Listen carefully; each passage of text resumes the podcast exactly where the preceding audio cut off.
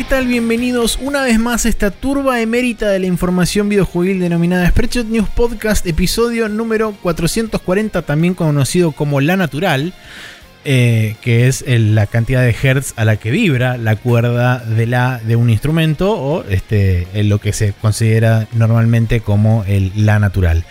Eh, bueno. música para todos ustedes. Mi nombre es Maximiliano Carrión y no estoy este, acá para darles una lección de música, sino que estoy acá para hablar de jueguitos con el señor Nicolás Viegas Palermo. ¿Qué tal, Maxi? ¿Cómo estás? Eh, tengo. La estoy pasando muy bien escuchando de- la lluvia de fondo. Eso es lo que está Sí. pasando en este momento. Sí, yo estoy disfrutando el fresquito que hace en mi casa. Eh, antes de grabar, te decía que tal vez en algún momento necesito agarrar un buzo y me puse muy contento por eso. Eh, Al fin apare- apareció, apareció con vida la tormenta La que nos vienen prometiendo Sí, desde, desde el la semana pasada. Sí. Así que nada, em, acá estamos. Pero bueno. Sí, eh, rebosando de alegría porque vino el agua y estamos adentro y no nos estamos mojando y está fresquito, bonito. Eh, pero bueno, no estamos acá tampoco para hablar del clima, sino que estamos acá para hablar de jueguitos. Pero antes hay que agradecerle a toda la gente que pasó, comentó, dijo cosas, compartió, este, le dio el botón de like y etcétera. Como por ejemplo al señor Jorge Peiret, Neko Baquiani, Gonzalo Souto, que nos mandó un, un email que vamos a leer próximamente. Santiago Boy, Ale Kawok y Matías Falseta. Todos ellos pasaron por alguna de las redes sociales y dejaron y dijeron cosas. Eh, vos tenés un comentario de, De Gasbres. También creo que es de Instagram o salió de un mail o de dónde salió. Eh, es un mensaje privado de Instagram. Ah, Es más fácil si nos escriben directamente sobre el post a futuro, por favor. Pero nada, también leemos los mensajes privados. El tema es que es más fácil olvidarnos de que están a veces por cómo se muestran. Em, pero bueno, antes de leer eso quería mencionar brevemente que Ale Kabok dijo que el Yakuza 0 le emboló. Eh, empieza de verdad cuando aparece Majima y es increíble. Eh, que es el capítulo 3 o 4, 3. Creo que ¿no? es el 3. Em, y entiendo que va lento, eh, pero después Santiago Boy le dijo que el Yakuza 1 es mejor primer Yakuza y como vos decías, bueno, arranca más inmediatamente, así que en ese sentido puede ser ponele, pero no es mejor. es bastante mejor el 0 en todo sentido. Así que hacé lo que dicte tu corazón, Ale, pero sabe que, que el Yakuza 0 es uno de los mejorcitos. Em, Bien, eh, ahora sí, el comentario de Gas Bress que tenemos es eh, uno que dispara conversación. Que dice, luego de escuchar los gotis de Giant Bomb, que nosotros también obviamente los escuchamos, eh, dice, Hades se llevó el puesto número uno. Spoiler Si alert. el... ¿Qué qué? Sí, Spoiler alert. Em, si el oro se lo llevó un Jason Game, que habla de que... Ahora, ahora lo, lo aclaro. Eh, eso me trajo la duda cómo sería un Maxi Game y un Nico Game. Pueden desarrollar la idea como quieran, cada uno definir el propio o dejar que el otro lo describa. Eh, un abrazo, Barbas, dice. Em, decía, Jason Game le dicen a los juegos que le gustan a Jason, que es uno de los de- del, del Uno del de staff. Bomb, que le gustan mucho los, eh, los chinos voladores, Monster Hunter, etcétera. Y, y juegos de pelea con air juggling en particular. Juegos donde Eh. la mecánica toma un rol predominante Sí. o incluso diría principal y la historia por ahí tiene pasa a un segundo plano y demás. Le gusta hacer combos, subir números y hacer air juggles al chabón. Sí. Básicamente. Y. Y nada, y como que eh, históricamente cada vez que hacían los Game of the Year, ningún juego de él quedaba en el, en el top. Y ahora ganaron varios que estaban en su top. Entonces fue interesante. Em, pero bueno, volviendo a eso, ¿qué sería un Nico Game y qué sería un Maxi Game? Es la pregunta. Eh, yo lo estuve pensando un poquito y diría que para mí los juegos eh, que más me gustan tienen una lógica interna muy armada, ¿sí? Eh, me gusta que la mecánica y la historia vayan de la mano y me gusta que em, cuando yo digo, ah, si hago esto debería pasar tal cosa, pase. Eh, o sea, si el juego eh, sabe manejar bien sus propias variables, no debería sugerirme cosas que no va a soportar. ¿Se entiende lo que estoy tratando de Sí. delinear? Eh, y me gusta cuando en un juego em, me van enseñando de poco algo, pero yo extrapolo esa idea y digo, ah, entonces si hago esto pasa tal cosa. Y lo hago y sale tal cual como yo pensaba y, y me siento como que estoy descubriendo la, pólvora, digamos. Eh, entonces, nada, me, copa eso, me copa la sensación en la que el, juego te deja masterearlo em, de distintas formas y, nunca se siente fuera de lugar. Eh, tengo algunos ejemplos de cómo no hacer eso en, los juegos que jugué para esta semana. Y un ejemplo muy raro del Hitman 2 rompiendo con eso, eh, que, me pasó esta semana también. Y ahí por ahí se va a ver un énfasis más en lo que quiero decir ahora. Pero digamos, Metal Gear Solid en general todos, pero particularmente eh, el 1, todas las cosas que te dejaba hacer, eh, si las hacías en distintos contextos, funcionaban como esperabas que pasen, por ejemplo. Em, y y no sé, hasta el 4 que pasaron en un millón de mecánicas, eh, todo era bastante coherente. El 5 era básicamente lo mismo que el Peace Walker y el Peace Walker también te establece tipo, si, si le cagás el supply de los cascos a los enemigos, los enemigos no van a tener casco. Tiene sentido y de golpe puedes pegar más hecho. Em, no sé, e, ese tipo de cosas me copan mucho. Y que esté bien escrito también me parece muy copado, obviamente. Y básicamente en general que, que cumplan lo que prometen. Si no van a poder hacer algo resarpado, no prometan tanto y hagan un buen juego chiquito o un buen juego eh, reducido en algún scope, ¿no? Eh, pero bueno, esa, es mi opinión. Eh, Maxi. Yo no lo pensé demasiado, lo pensé un poco y dije, básicamente un Maxi Game sería un Jason Game con un poco más de historia. Puede ser, Y esa es mi respuesta. Está bien, que tenga buen combate, pero también tenga un poco de presentación de historia. Sí. Quizás que sea eh, particularmente japonés, porque un Jason Game no necesariamente tiene que ser japonés. Sí, no, es verdad. Les gusta hacer una historia que aunque sea totalmente cualquiera, eh, esté bien presentada, digamos. Sí, seguro. Mientras la historia tenga lógica internamente, no me joda que sea un disparate o un delirio absoluto. Eh, porque si dentro de, dentro de la misma ilógica que plantea eh, la, narrativa está justificado de alguna forma, para mí aprueba. Eh, pero sí, en cuanto a mecánicas, lo, estuve pensando y era como, bueno, sí, en realidad los Jason Games están bastante cerca de lo que me gusta y lo que consumo relativamente seguido yo. Entonces, no mm. hay demasiada diferencia ahí. Juegos que tengan mecánicas buenas, complejas, que estén bien interconectadas entre sí, que te permitan a vos poder expresarte de la forma que quieras a través de, sobre todo, el combate. Eh, y que, por ejemplo, sistemas aledaños al combate lo soporten y lo hagan que se pueda evolucionar ese combate y se, puedan descubrir nuevas cosas. Eh, y, digamos, lo que son por ahí sistemas de combate más, este, más flashy o que te permitan hacer este, cosas así medio locas y, todo ese tipo de cosas, a mí también me, me recontraban. Sí, como que si pienso un ejemplo básico de juego que le copa a Maxi, se me ocurre Vanquish de toque. Sí. Tipo, onda, super over the top. El chabón termina un combo re loco y se prende un pucho en el aire. Y, tipo se tira de rodillas y tiene jets que le salen de la espalda para hacer un power slide mientras mata gente. Claro. sí. Y yo mientras eh. tanto estoy aplaudiendo todo el tiempo. Claro. Em, y juega con la chota, chabón, ¿no? Porque si no, no puede aplaudir. claro. Pero bueno. Em, bien, eh, no sé, esos son nuestros estilos de juego, ponele. Sí. Eh, bueno, después tenemos también un mail recontra largo de Gonzalo Souto que dice la opinión que nadie me pidió sobre el Cyberpunk. Eh, sin K al final y con A en vez de U. bien, buenas barbas, ¿cómo andan? Un gusto escucharles nuevamente, extrañado sus voces y sus comentarios sobre la industria. Les Cabe aclarar, perdón, que él me había comentado que nos escuchaba por Evox y pensó que ah. habíamos desaparecido de la faz de la Tierra y no, claramente. Y se ah, bien. ahora de nuevo. Eh, les comparto mi opinión provisoria y no tan meditada sobre el Cyberpunk 2037 y dejo planteadas algunas preguntas o disparadores por si les interesa comentar en el podcast. editor de personajes. Está subdividido en varias cosas. Eh, editor de personajes. El editor de personajes me resultó bastante pobre. La verdad que tiene unas cuantas opciones de peinados, colores, etc. Pero si bien hay muchos valores para cada una, las variables en sí no son tantas. En este sentido, creo que lo más pobre es que, haya, es que solo haya dos modelos de cuerpo. Me resulta muy raro que para CDPR haya sido más importante darle a los players la posibilidad de elegir el tamaño del pene, el tipo de vello púbico, etc.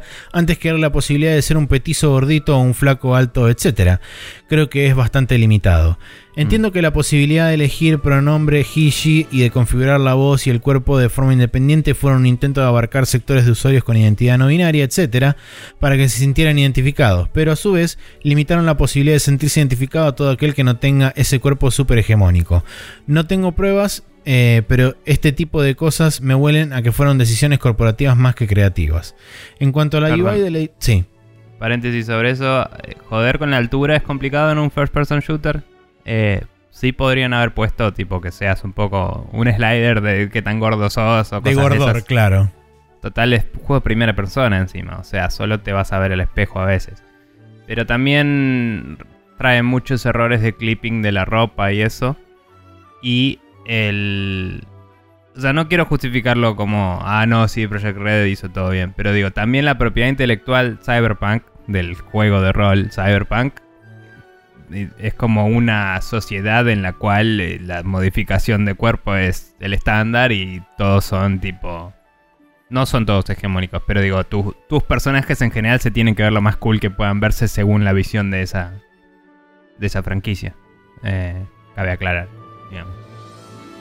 Pero bueno. Sí, eh, bien, en cuanto a la UI del editor de personaje, me resulta incomprensible cómo lo manejaron, el tema del zoom, control de cámara, etc. Ustedes ya lo hablaron, pero me hago eco, pero me hago eco. No está bien gestionado.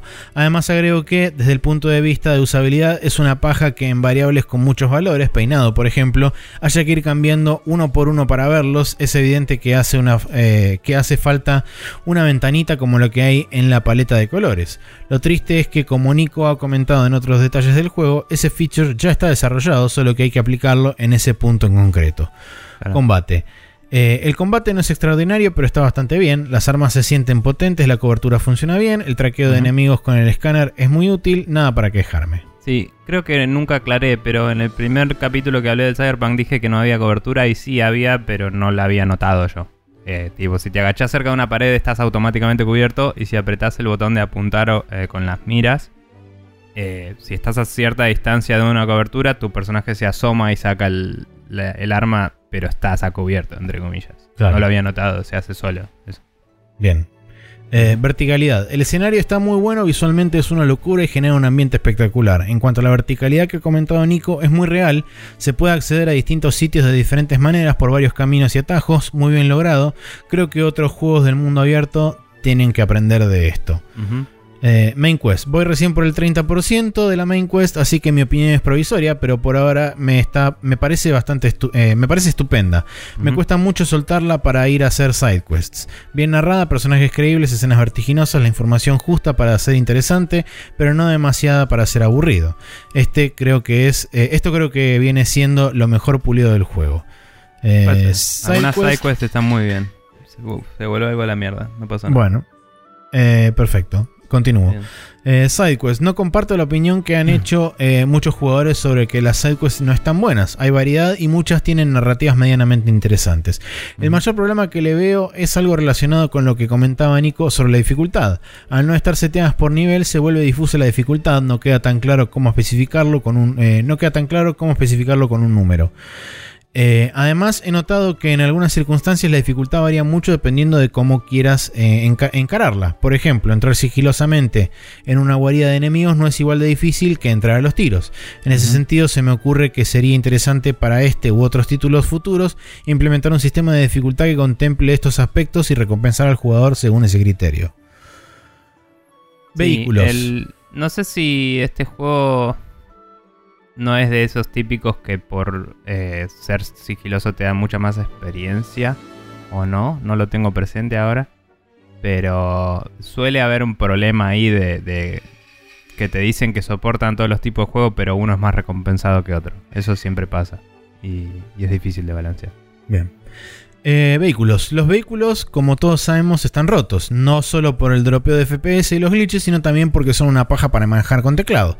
Eso y la configuración de controles en general del juego me hacen pensar que fue todo diseñado para consola y luego lo adaptaron a PC. Me frustra Al que no haya. igual. Sí. Ya Eh, fue declarado por ellos. Pero sí. Me frustra que no haya una forma de mantener una velocidad constante. Hay que ir dando toques intermitentes al acelerador y es poco serio. Ya es hora de que alguien diseñe una buena forma de conducir un auto con teclado. Dejo planteada la pregunta por si les interesa discutirlo. ¿Se les ocurre una buena forma de implementar un acelerador analógico en teclado y mouse?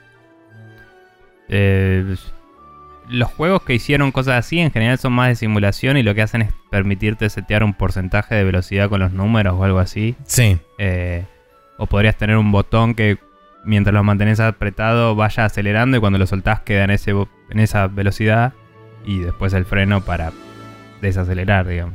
Ponele que si manejas con las flechitas, probablemente la Q y la E no las estás usando. Eh, entonces podrías acelerar con la E, frenar. Bueno, no, frenar conviene con el espacio así puedes colear. Pero Sí. eh, podría haber algo así como que con un botón, además del de adelante, ¿no? Eh, vayas acelerando y que cuando lo sueltes sigas acelerado, pero es difícil de contemplar Sí, la por ahí- idea porque en el, en el manejo real el levantar el pie del acelerador es una elección válida y acá no lo tendrías. Sí, el tema también está en que eh, los inputs de teclado, por lo menos específicamente el teclado, son eh, inputs binarios, o sea, es eh, prendido o apagado, digitales, no tenés sí. eh, un, un gradiente como si, por ejemplo, podrías tener en el mouse. Podrías, no es una solución, eh, digamos, demasiado, eh, no me sale la palabra ahora, convencional, ahí está, pero podrías, por ejemplo, usar el mouse para girar el volante, cosa que vos tendrías la posibilidad de girar un gradiente hacia la izquierda o hacia la derecha. Por eso digo, no es convencional, sería bastante difícil de adaptarse, pero es de la única forma que podrías controlar, mismo también con la velocidad. Podrías acelerar moviendo el mouse hacia adelante o moviéndolo hacia atrás para frenar, pero no son soluciones convencionales y son difíciles de acostumbrarse a, esas, a ese tipo de cosas. Supongo que podría. O sea, es medio raro porque tendrías que soltar el mouse y eso te sacaría el control de la cámara en un mouse y teclado. Pero podrías usar WSAD para moverte y adelante y atrás de las flechitas para manejar la aceleración. ¿Capaz?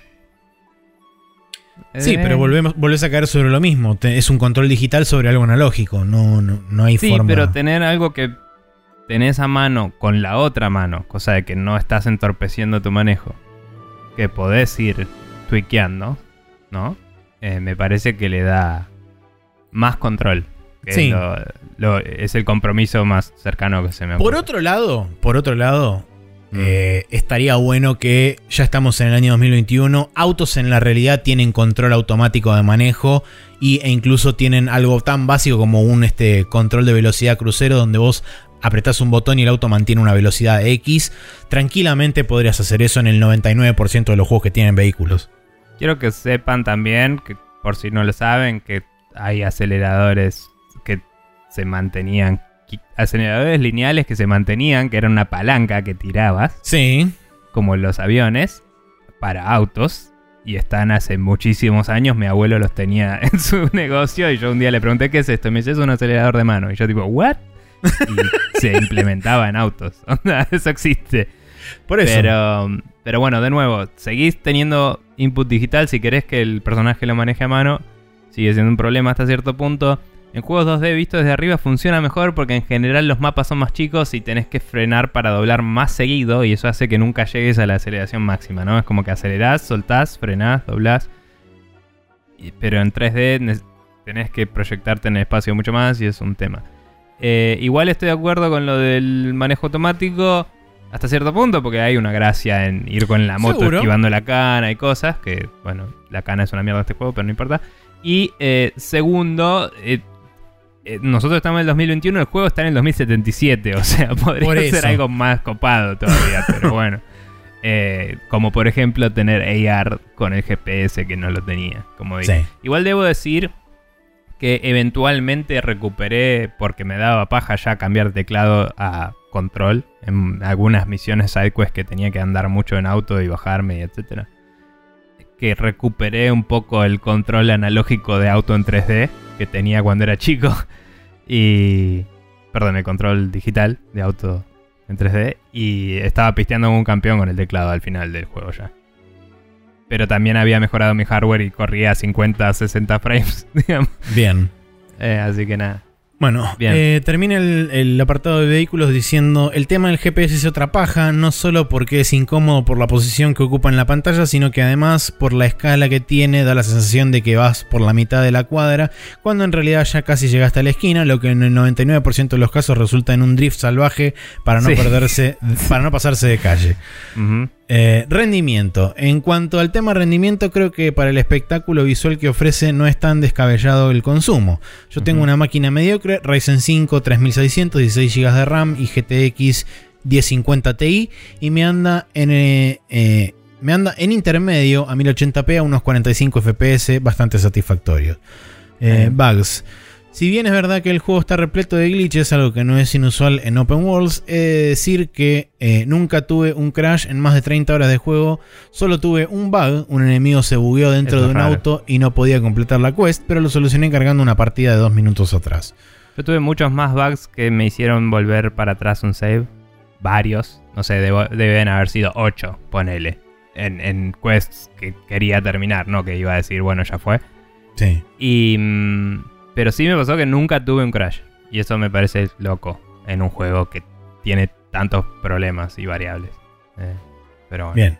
IA. Creo que la IA o inteligencia artificial es el peor aspecto del juego. A veces los enemigos te tienen cerca y no te ven.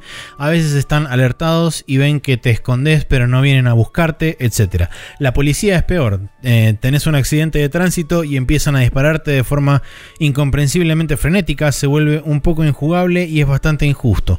No choqué porque soy un delincuente. Porque eh, choqué porque tu juego maneja los autos como el orto. Igual eh, la policía andás dos cuadras y te perdieron también. O sea, está mal implementada en general. Por lo menos en la dificultad normal. Me pregunto si subir la dificultad haría que todo fuera. eh, que la inteligencia artificial se balanceara distinto. Y, y compensar algunas de estas cosas, ¿me entendés?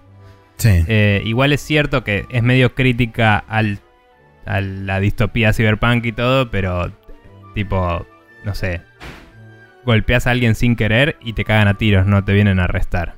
Eh, pero bueno. Bien, eh, controles del otro, que asumo que capaz quiso decir controles del orto, pero bueno. Eh, como dije antes, me parece que fue diseñado pensando en un joystick, lo que redunda en cosas muy raras, molestas y poco usables. De esto, lo peor debe ser que los diálogos se esquipean Sí, eh, con la C, el mismo botón que se usa para agacharse. Esto provoca que muchas veces te agaches en el medio de un diálogo o que esquipear un diálogo o, o esquipear un diálogo porque te querías agacharte, etc. Se puede eh, remapear, pero el punto es que viene mal de fábrica. Why? sí, es muy raro eso. Eh, sex scenes. Las escenas de sexo están bastante más pulidas que las del Witcher. No da tanto cringe ver como las colisiones de los polígonos de los labios. de- eh, como las colisiones. Las colisiones de los polígonos de los labios de Geralt.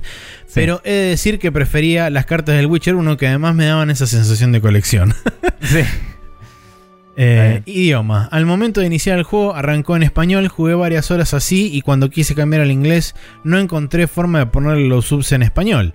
Está muy bueno el audio original, pero jugarlo en inglés me cuesta mucho esfuerzo mental y es una paja que no se pueda poner subs en español. Al menos el audio español no es malo y se deja jugar.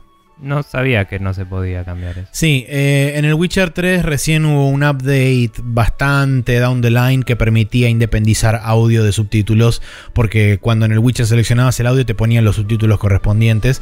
Por esa razón fue que yo no lo jugué originalmente en polaco, sino que lo arranqué en inglés y después lo pasé el, el segundo playthrough, creo que fue. Cuando salió, ah, sí, cuando salió Hearts of Stone, eh, la primera Sí. expansión, ahí le agregaron la posibilidad de independizar subtítulos y audio. Eh, igual nada, me llama mucho la atención porque uno de los primeros features que habían anunciado era la, tra- la traducción del juego y toda la boludez que nunca fue. Sí, qué sé Pero yo. bueno, sigamos. Eh, idioma ya está. GTA Like. Muchos han comparado Cyberpunk 2077 con GTA. Además de las obviedades, ciudad open world, eh, siglo XXI, autos, armas, etc. Creo que hay un detalle narrativo que comparten. Desde mi punto de vista, ambos juegos expresan crítica social a través de la hipérbola. Es decir, exageran aspectos de nuestra sociedad para mostrar lo perversa que es, etc. La diferencia es que en GTA esto está muy ligado al guion. En Cyberpunk lo veo más secundario como parte de la ambientación. Sí, es el setting del. Sí. Que de nuevo, eso viene del juego de rol, no, no es de CD Projekt. Digamos. Sí. Eh, recortes. Evidentemente el juego tenía un scope muy grande y unos recursos eh, humanos y temporales muy escasos, por lo que tuvo muchos recortes. En mi opinión está clarísimo que mucho de eso fue recortar el pulido y el balance, pero me interesa que ustedes desarrollen qué aspecto les parece que fueron recortados.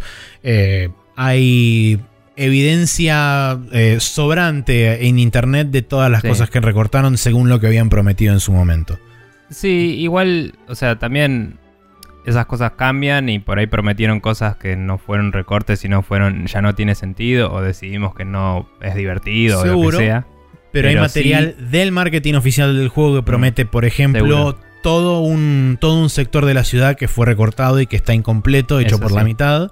Eh, El- La mecánica de comprar otras... eh, mecánica de comprar propiedades, mecánica de, de customizar autos, que eso después lo fueron desdiciendo a medida que fueron pasando los, este, eh, Sí. los meses y los años. Pero Pasa que esas sí. cosas, como te digo, eh, también puede ser que eh, se vuelve una prioridad hacer otra cosa que o es anti eso o, o simplemente es un quilombo o sí, puede ser un tema de... Sea, puede ser no me da la plata o puede ser no tiene sentido para con la dirección en la que fuimos al final. Igualmente, no estoy de acuerdo que no tenían eh, recursos porque es un juego gigante y recortaron mucho en un juego gigante. Tenían muchos recursos, no tenían lo suficiente para lo que quisieron, obviamente. Em, Seguro. Pero sí debo decir, que no lo mencioné, que los autos... eh, hay, hay autos que son de ciertos modelos porque industria... em, ¿Cómo es? Em, ¿Automotriz? no. Porque industria sí, automotriz, porque tienen como marcas en el juego y toda una ficción de tipo, bueno, esta marca de auto, esta marca de auto, como que cada auto tiene su estilo. Y hay algunos modelos que podés verlo en distintos colores y con distintos materiales. Pero aún así, cada uno, el interior es muy distintivo, está muy pulido el detalle y cada uno tiene modelo de daño. O sea, sería un quilombo modear todos los autos. Capaz te den eventualmente con algún update un auto modeable que sea tu auto, ponele. ¿Me entendés? Sí. Pero están eh, las versiones redneck de los autos que están en las afueras, ¿viste? De los, Sí. de los Nomads. Que son los mismos autos, todos modeados, todos. eh, por, o sea, ya por la historia vienen ya modificados. Y cuando entras y ves el interior, ves que es el mismo dashboard que habías visto mil veces, pero con un montón de cibercosas encima. Después la edición normal y la edición medio más corporativa, que es más de lujo. De varios modelos de auto. Y después hay modelos de auto exclusivos de cada uno, tipo de los City Boys, de los de Nomads y de los Corporate. Y después hay autos únicos. Y después está el Porsche de Johnny Silverhand porque. Porque. Eh, ¿Cómo es? Eh, market placement. Claro. Pero bueno, Bien. Eh, Next Gen. Sobre eso de Next Gen, Mm. a la vista está que la Current Gen no está a la altura del juego, o que el juego no está a la altura de la Current Gen. Eh, no es más que nada, igual. Pero Sí, más que nada por los requerimientos gráficos. Fuera de eso, eh, ¿qué hace que este juego sea Next Gen? ¿Qué, viene de- ¿Qué tiene de innovador que no hayamos visto antes o que no se pueda haber hecho en previas generaciones? No tiene mucho de innovador, pero tiene una cantidad de cosas que no se bancan las consolas viejas. O sea, no. No del hardware para eso. No, no es un tema de innovación, es un tema de scope, de cantidad de entidades a la vez siendo cargadas en memoria, cantidad de tamaño de los edificios, eh, texturas, el motor gráfico, no. Eh, puede ser que haya innovaciones tecnológicas que no discernimos más allá de se ve increíble. Pero, digamos, puede ser que haya cosas en el motor que, Sí. que usen la memoria y las cosas de otra forma. Em, pero sí, es un juego que usa todas las mecánicas que ya existen y como hemos dicho, en varios casos lo hace peor. y en Sí. otros casos lo hace competentemente. Lo que sí diría que es, me parece, no te digo transgresor, pero muy de punta, es el performance capture eh, para hacer un juego de primera persona, me parece muy zarpado. Eh, O sea, los ves de, de cerca a los personajes y te los crees. Bien. Eh, y concluye diciendo, finalmente quiero decirles que, pese a que comenté un montón de cosas negativas, me encanta el juego y lo estoy disfrutando a pleno. Tiene muchos detalles que evidencian el amor con el que trabajan los polacos y su gran talento. Espero que, el correr, que en el correr del año puedan ir puliendo los errores y que este escándalo sea leccionador para otros estudios.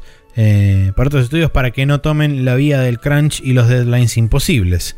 Eh, lamentablemente nadie te va a dar pelota porque el juego vendió este, una imbécil cantidad de copias, aún teniendo en cuenta los reembolsos y generó una estúpida cantidad de guita. Eh, y por último dice, si llegaron hasta este punto les doy mil gracias y les mando un saludo grande. Un saludo gracias a vos, este, Gonzalo, por Gonzalo, toda tu sí. super opinión. Bien. Eh, Sí. Estuvo bueno darle un lugar a, a los comentarios de esta semana que dieron un poco más de conversación. Porque medio que no tenemos nada para la Banquest, pero, pero sí. Sí, eh, bueno, muchas gracias a todos, gracias a Gonzalo también y gracias a Gasbres por su- sus preguntas. Ahora nos vamos a ir a la primera sección de este programa que como siempre es ¿qué jueguitos estuvimos jugando esta última semana?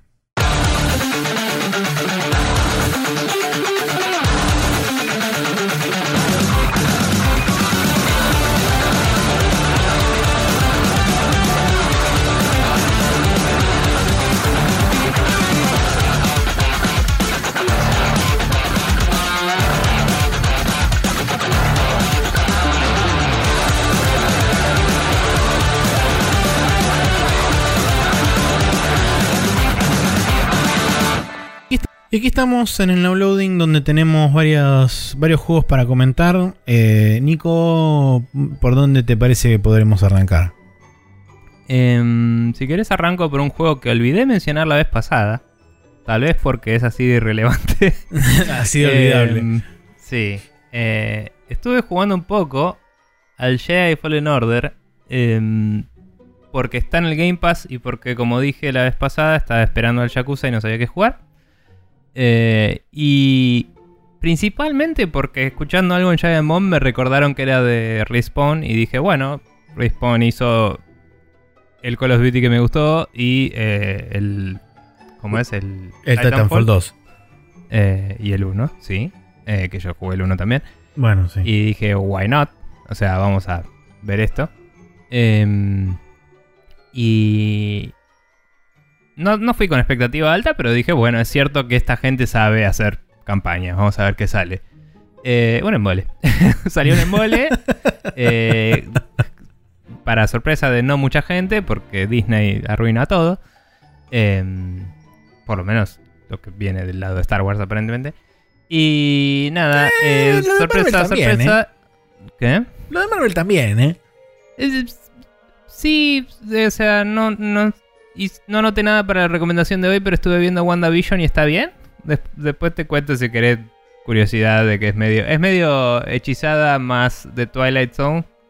Igual hoy vi el cuarto capítulo eh, y ya. el- o el tercero. Y ya la. Ya hicieron la tibieza de explicarte todo ahora porque.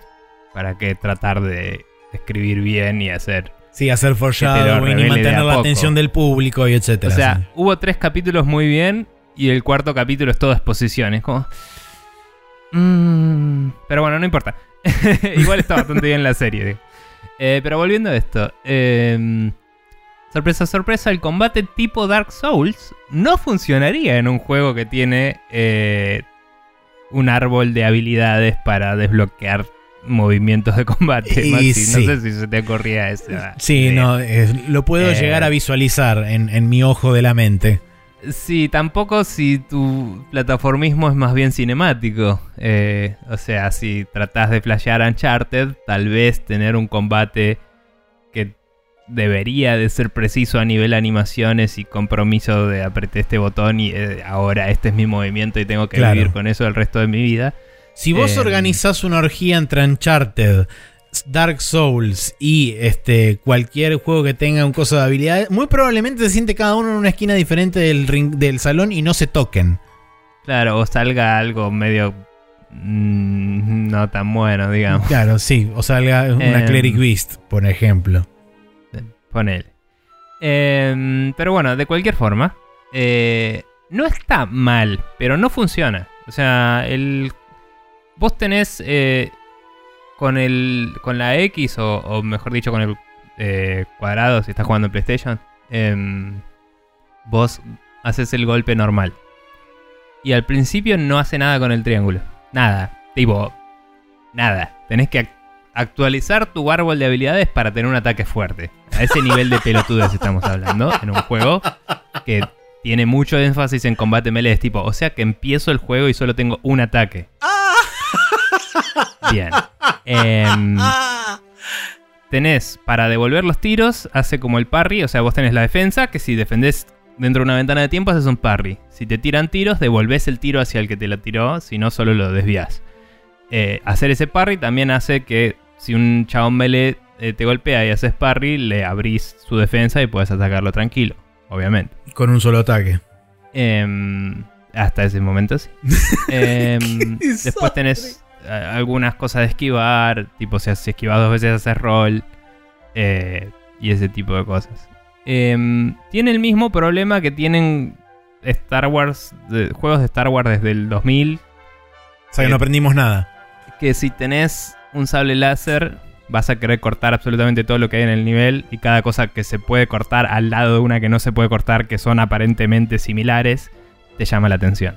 Hay que diseñar bien los niveles para destacar las cosas destruibles de las no destruibles porque si tenés ponele que una vasija que puedes romper al lado de un barril que no puedes romper y tu coso está hecho de fotones no tiene sentido.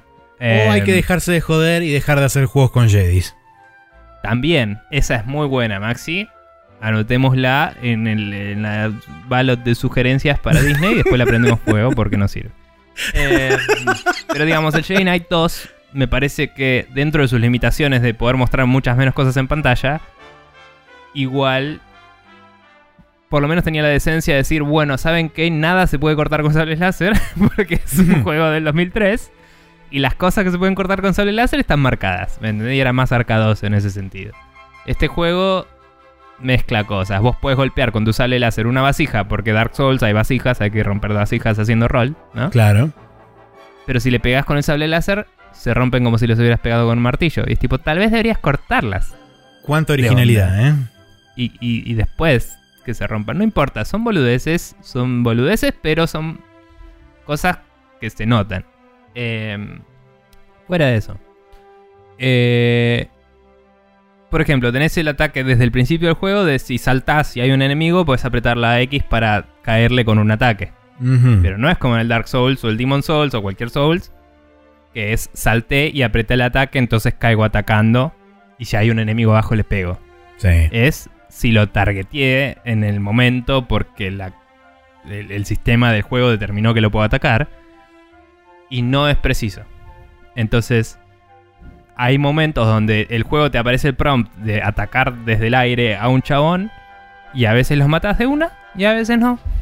Y porque sí, porque el chabón dio un paso para el costado y el juego no te snapea. Y es como, cuando querés me snapeas y cuando no querés no, o sea, decidite, ¿me entendés? Eh, y es medio como malísimo en ese aspecto. Eh, fuera de eso, es- el combate se vuelve bastante piola cuando vas desbloqueando cosas, pero el ataque fuerte que te dije que se desbloquea, ¿te acordás de ese ataque? Sí. Necesita usar tu barrita de fuerza. Entonces, si no tenés fuerza, no puedes hacer ataque fuerte. Y es ¿Por como- qué?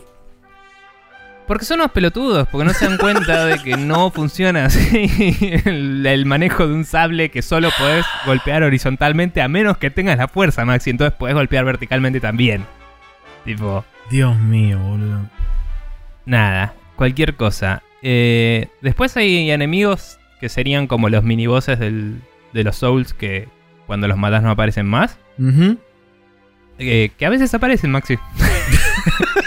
y a veces no, ¿eh? Ojo. Ah, ok. Pero.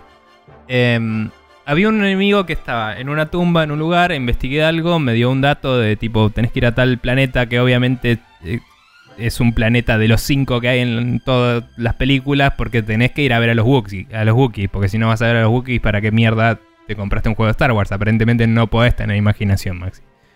Em, entonces nada, te dicen anda y anda a ver chubacas porque quiero que me compres muñequitos.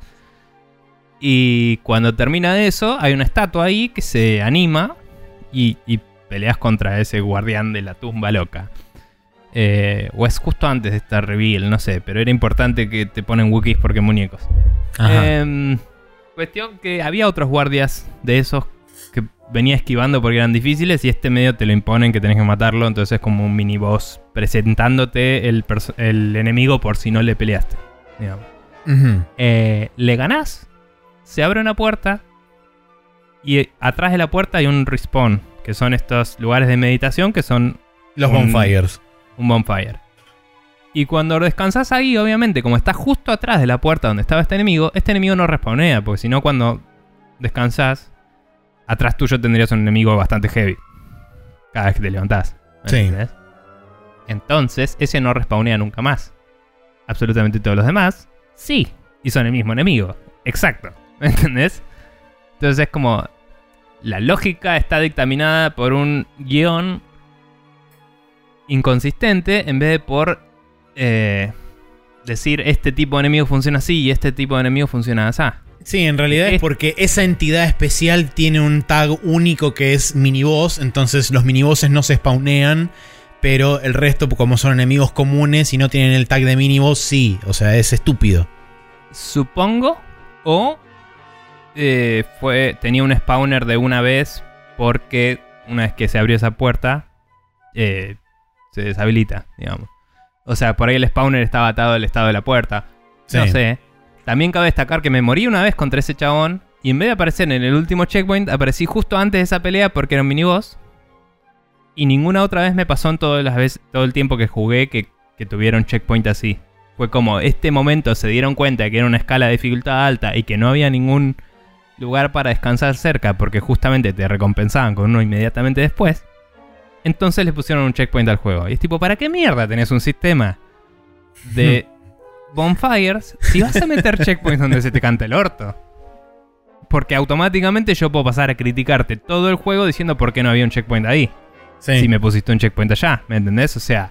Si estás habilitando... Podríamos decir que Jedi Fallen Order es un anti-Nico Game. Porque no tiene lógica una mierda con nada, excepto con que quieren vender muñequitos, aparentemente. Em, entonces, nada, todas cosas así. Lo peor es que igual venía medio como, bueno, no sé, me pongo así, hago este ataque así. Como que cuando te salen bien las cosas, tenés esa recompensa de endorfina de, eh, mirá, te gané. Eh, mirá, soy re Star Wars. Claro, mirá, me Star Warseando acá. Em, pero como que jugué un rato largo el primer día. Otro día dije, podría desinstalarlo, ¿no? Dije, bueno, voy, a lanzarlo de nuevo y ver dónde estaba y ver si me divierto. Y me volví a enganchar otro rato. Y otro día prendo la Xbox para poner a bajar el Cyber Shadow que salió y no, lo toqué todavía, pero viste que salió en el Game Pass. Sí. Eh, y quería probarlo a ver si me lo compro en PC para jugar en, en Steam o qué. O si lo juego ahí y ya fue. Em, pero lo iba a bajar. Ese juego no pesa nada, supongo. Y dije, ah, tengo el disco muy lleno. Y lo primero que hice fue desinstalar Jedi Fallen Order así de una. y lo pensé de nuevo.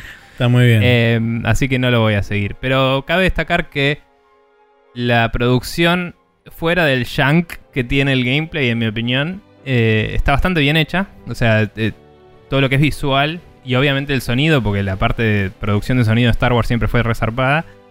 Está muy buena. La iluminación está muy bien. O sea, hay momentos de oscuridad donde vos con el sable láser iluminás alrededor tuyo y está muy bien hecho. Em, hay, algunas cosas, algunas selecciones del level design, más allá de lo que dije recién, del bosque respondió o no, etc. Medio polémicas de, algunos shortcuts, porque tienen los típicos shortcuts que abrís una puerta y puedes volver, ¿viste? Sí. Em, hay algunas medio polémicas en, en que te hacen. O sea, abrís una puerta a un lugar que claramente te está careteando un loading porque te hace caminar arriba de un beam finito que tenés que ir haciendo equilibrio y esas pelotudeces que le hace solo el personaje, ¿no? Pero digo, como que te hacen animaciones lentas de traversal para caretear el loading. Sí. Entonces es como, tu nivel no se banca estos shortcuts, o sea, no, no. Mm, Diseñá mejor el nivel, no ponga shortcuts.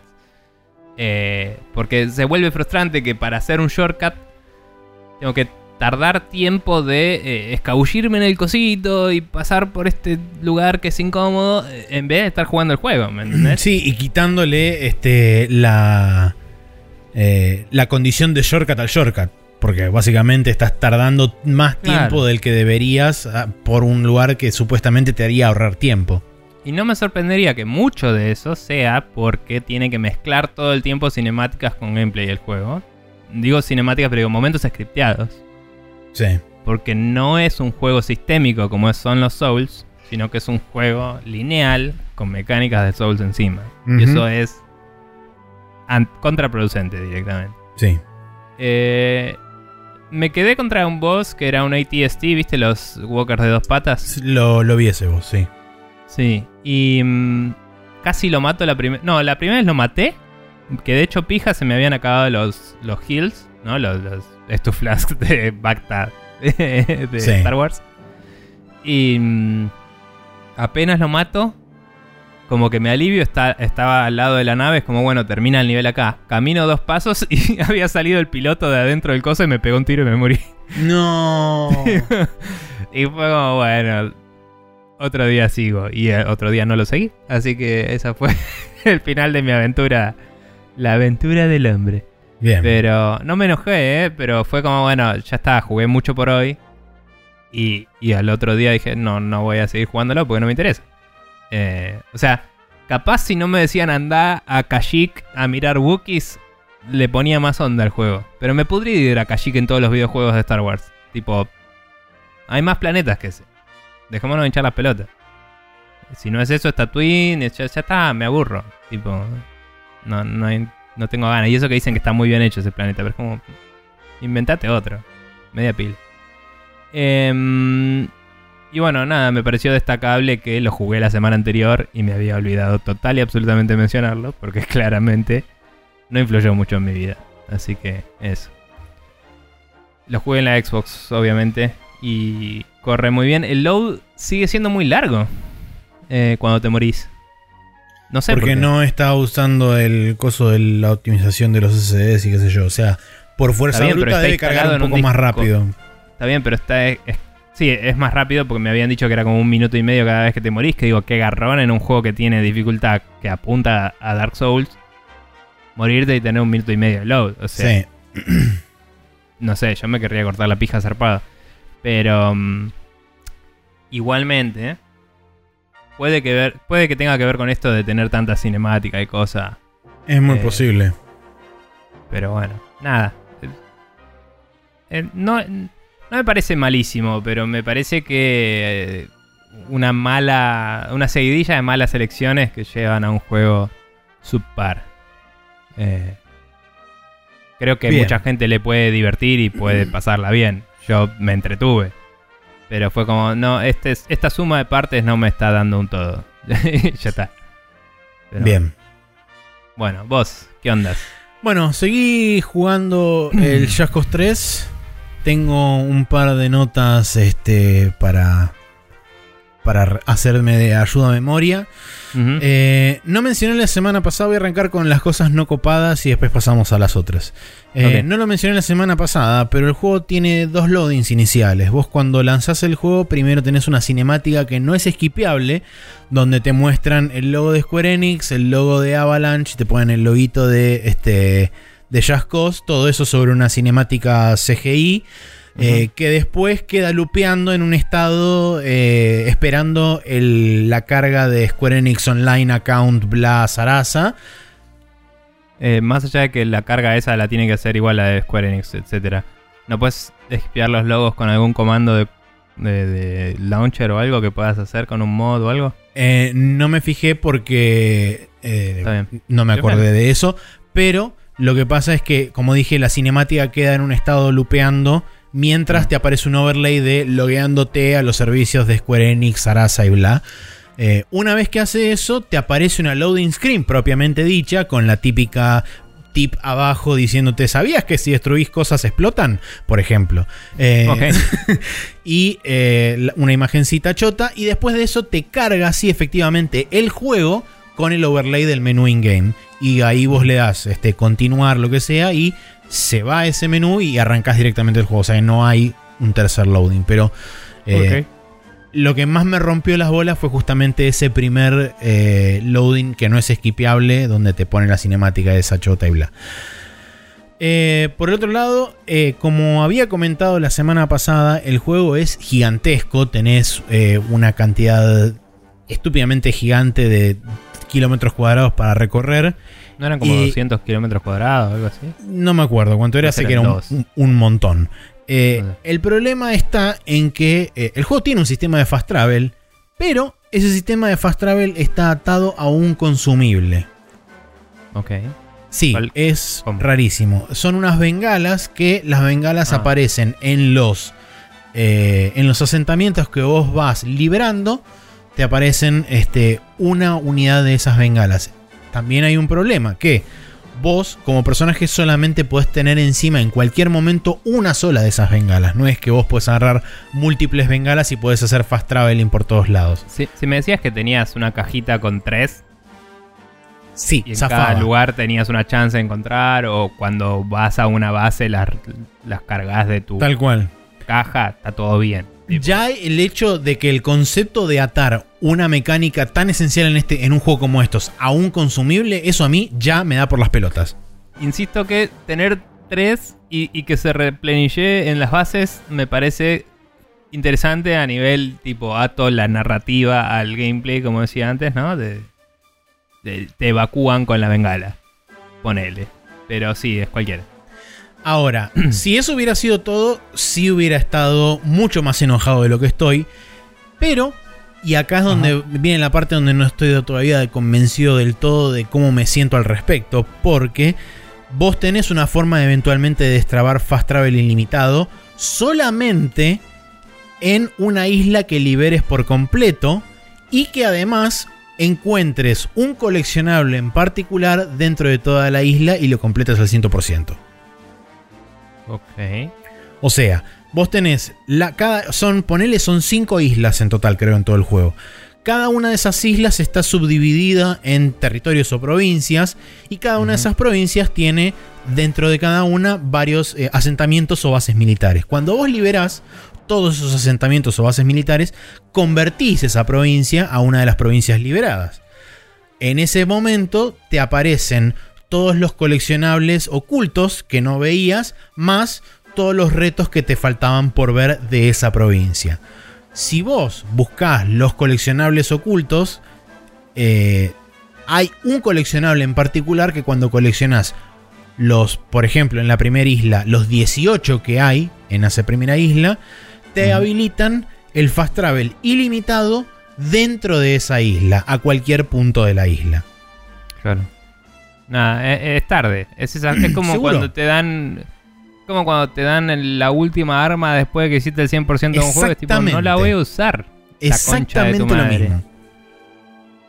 Ay, Entonces me parece que es un sistema que, este, o sea, me parece que es un sistema que está mal aprovechado. mm. Considero que de última sí es verdad que podés ir a buscar vos los coleccionables por tu cuenta y el juego, entre comillas, lo soporta hasta cierta forma porque te aparece una suerte de mini radar abajo indicándote la cercanía de alguno de estos eh, coleccionables ocultos.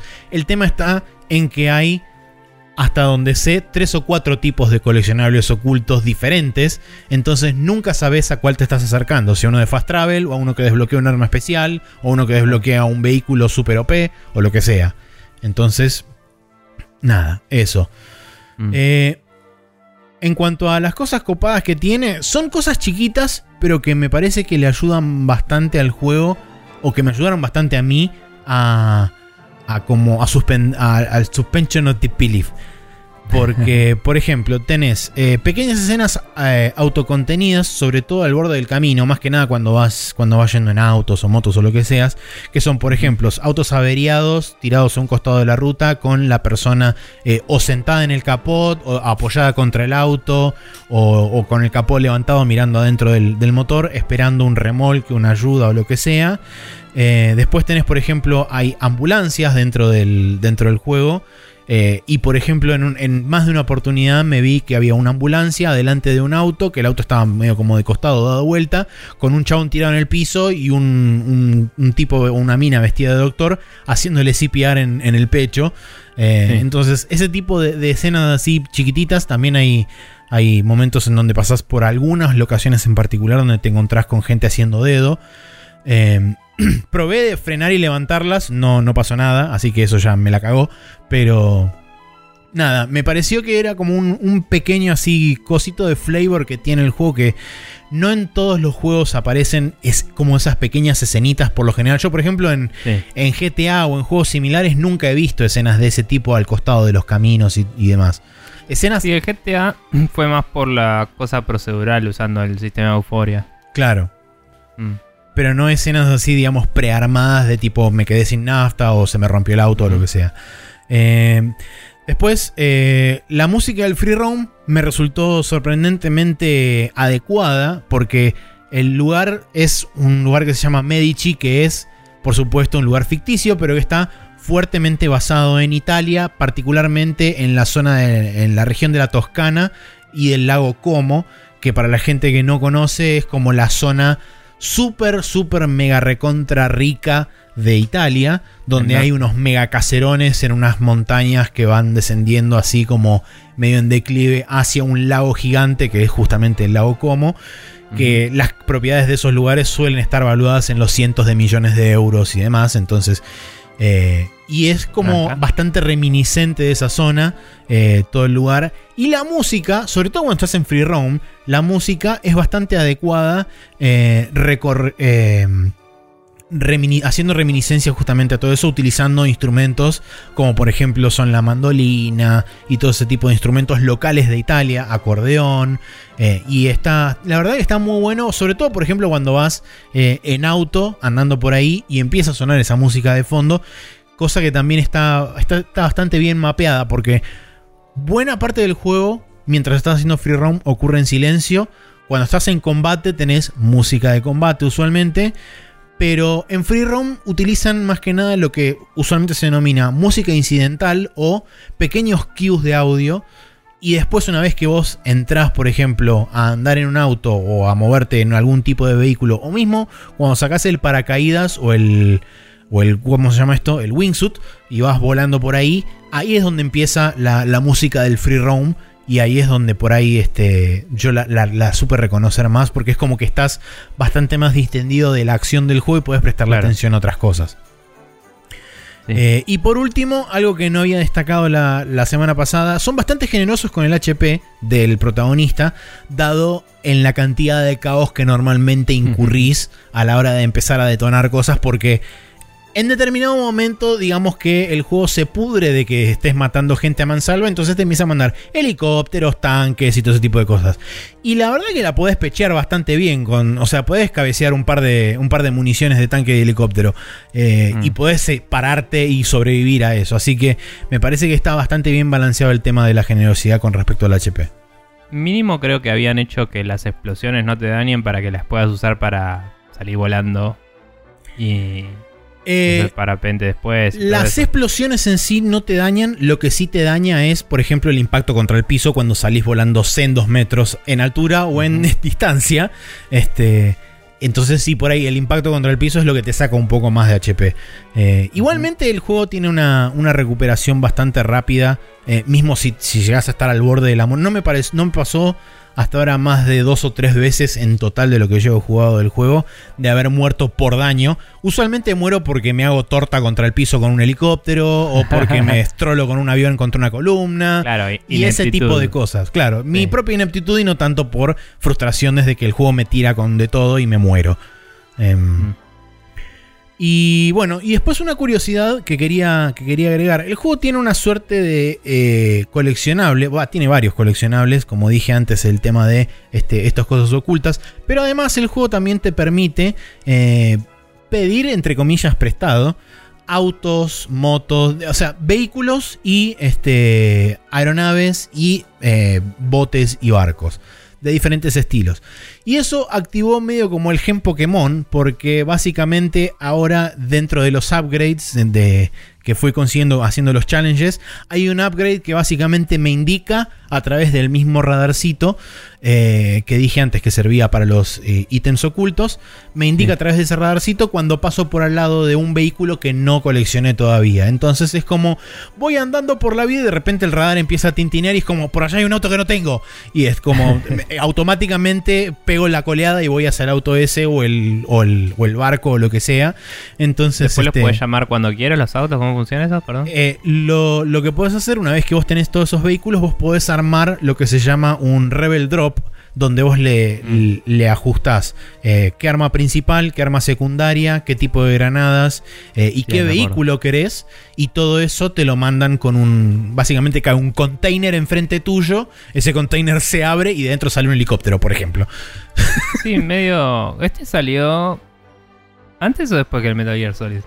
Eh, La verdad que no sé, a ver, ya te digo. Pero bueno, es como esos drops, sí. Eh, que bueno, esos drops también están atados a un consumible, pero ese consumible es bastante más generoso porque tenés hasta 5. Podés tener en cualquier momento. Eh, es 2015, pero 2015, primero de diciembre. El Metal Gear salió un poquito antes, creo que salió en octubre de 2015, si no mm. me equivoco. O septiembre. igual las mecánicas ya eran conocidas entre sí desde antes, pero me pareció curioso. Se ve que Sí, y la, verdad que, narrativa le servía a ambos, digamos. Sí, y la verdad que en, en líneas generales, la verdad que el juego es súper divertido. Tiene, tiene, como dije, tiene esas pequeñas cositas que me, que, me hacen, que me hacen divertir un montón. Sin ir más lejos, como dije antes, cuando vos le, entre comillas, tomás prestado un auto o un vehículo a, a las personas de, Medici, porque vos sos medio como una, una suerte de héroe porque estás yendo a derrocar a un dictador, básicamente. Eh, entonces es muy divertido cuando le robás efectivamente el auto a alguien. Por ejemplo, el otro día le saqué el auto a una mina y me dijo, eh, el, diálogo que me dijo cuando la saqué del auto fue, este, cuidado cuando pasas los cambios porque en segunda se, traba. Ese fue el comentario y es tipo, es buenísimo.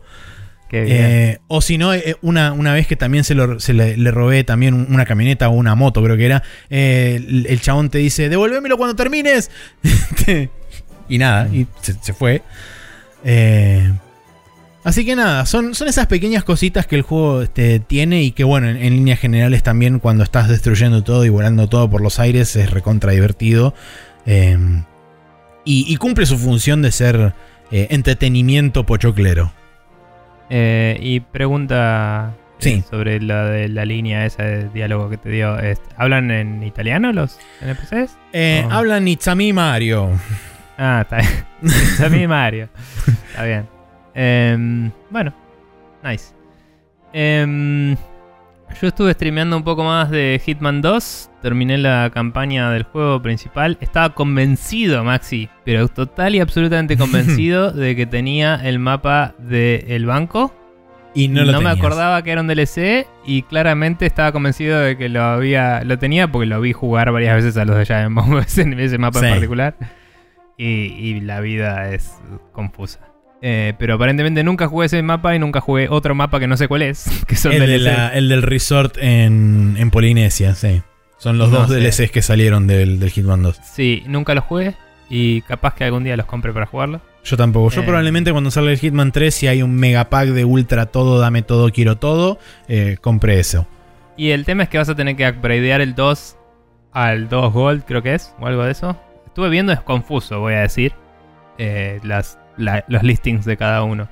Em, pero bueno, probablemente tengas que actualizar el 2 a eso y después comprar el 3 ah, con lo que vos quieras del 3. Porque si no, no vas a tener un upgrade incremental de exactamente la configuración que tenés vos a todo. Tipo. Eh, o no te va a convenir probablemente a nivel. Claro, sí, a nivel monetario no, no Pero bueno, de cualquier forma, eh, terminé la campaña del Hitman 2. Eh, como me pasa casi siempre, persigo las oportunidades para, em- para lograr inmiscuirme y en, muchas situaciones termino después usando la pistola. Eh, porque el juego, o sea, sos un hitman y a veces la forma más fácil de matar a alguien es pegarle un tiro en la jeta cuando nadie mira, ¿no? Em, pero bueno, sí, fumigué una casa con gente adentro una vez y hice cosas divertidas por el estilo. Eh, la pasé muy bien. Tuve un momento que decía hoy eh, en- al principio del programa que me rompió un poco la ilusión, que fue en el último mapa de la isla, ¿no? Em, Ah, sí. cuando tenés que matar a las gemelas locas estas Washington whatever em, hay una de las dos a una la maté tipo la vi así de lejos a lo lejos así y no había nadie alrededor mío y fue como pistolita pum y la maté y me fui listo Eh, y y la otra la seguí viste que los NPCs en el Hitman eh, Tienen tienen un ciclo. Sí, tienen circuitos. Y se quedan dando vueltas en uno hasta que vos los observás y ahí cambian al siguiente. Y, y si los seguís observando, hacen todo un circuito grande que cubre la parte crítica de cada circuito chico. Se quedó en uno en particular y no salía de ahí. Tipo, no salía. Se quedaba en una habitación hablando con el mismo soldado una y otra vez. El mismo guardia una y otra vez preguntándole por algo. Que la única forma que yo tenía de acercarme a ella y matarla era disparar esa historia, digamos, Ah, para que la mina se accione. cambiara, claro. Y estaba en una habitación que estaba muy rodeada de gente como para hacer cualquier otra cosa y con un balcón que miraba para abajo, entonces también, tipo, aún si lograba matar a toda, toda esa gente de abajo, me iba a ver gente de arriba. Y era como un quilombo. Traté varias veces de, tipo, desde algún ángulo medio obtuso, Sí, dispararle claro, o sí. algo. No tenía una bomba, no tenía nada.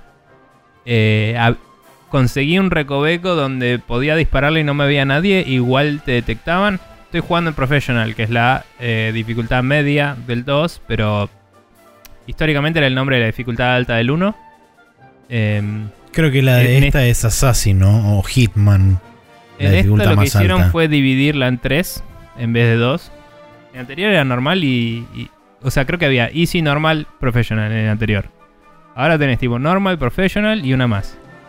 Y lo que hicieron en Professional es mezclar cosas de normal y de más difícil. Entonces las cámaras, si te ven hacer un crimen, también te reportan. Que en normal solo te graban y te, resta puntos y no hacen mucho más que eso. Claro. Y creo que si ya te están buscando, le reporta a los enemigos dónde estás. Pero si haces un crimen enfrente de una cámara no pasa nada en normal. Eh, acá sí. O sea, cuando te ven, Sí. saben quién sos y qué estás haciendo. Eh, y además la dificultad de, o sea, como que tardan más tiempo en, en dejar de darte bola o tardan menos tiempo en empezar a darte bola cuando estás haciendo algo raro. Y todo eso. Entonces, no sé si es por eso o qué, pero yo estaba en un recoveco donde podía ver a la mina, le tiré un tiro, guardé la pistola, salí caminando, igual me descubrieron a pesar de que objetivamente no me vieron.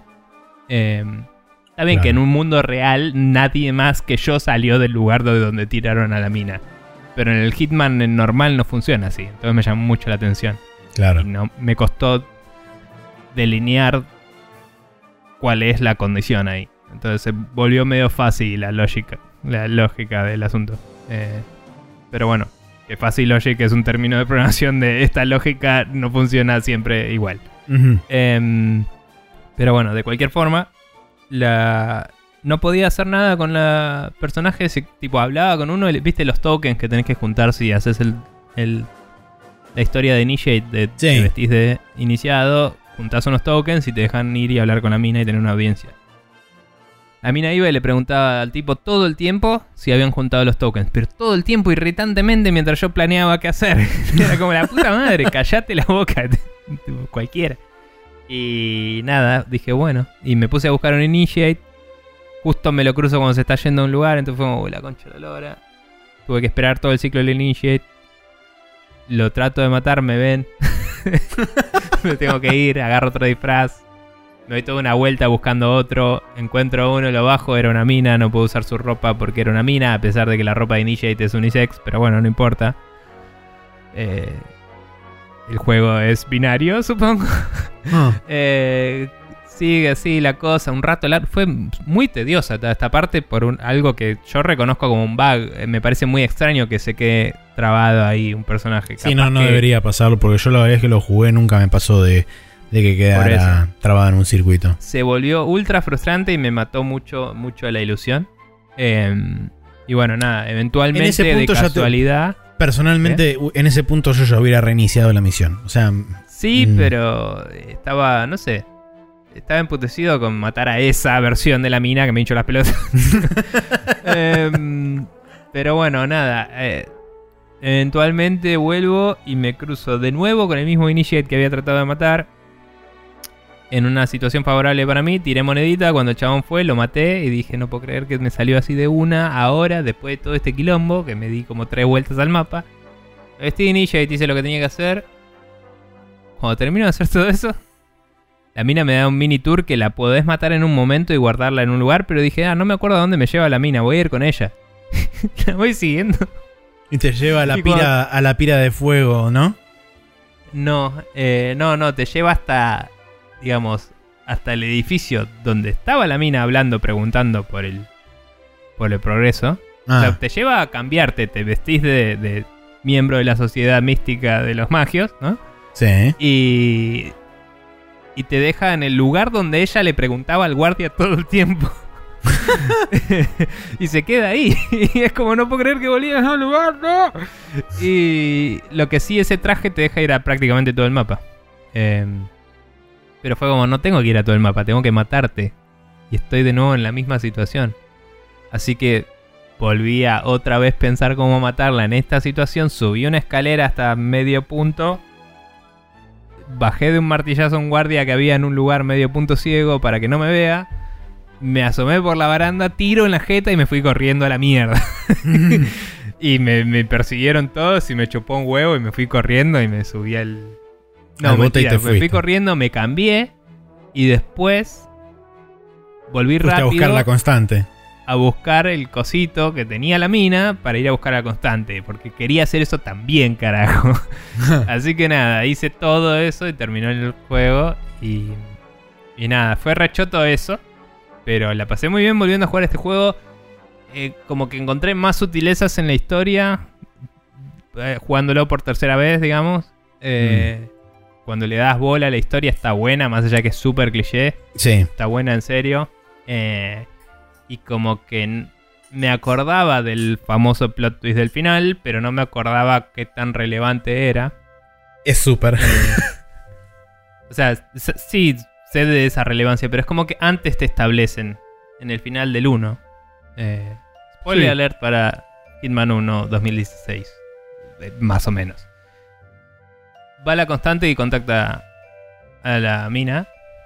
Mm. Eh, después de que la mina había, creo que, ido al cementerio, ¿no? O va en el 2 al cementerio. No, en el- lo del cementerio es el flashback. No, hay dos. Hay uno que la mina va de grande al cementerio a visitar la tumba. Ah, sí. Creo que es en el 2 eso. Ok, bueno. Al final del 1, la constante contrata a la mina. Y, y le dice, vos no, no sabes el pasado de 47. Y queda ahí como no sabes si va a ser el trato o no.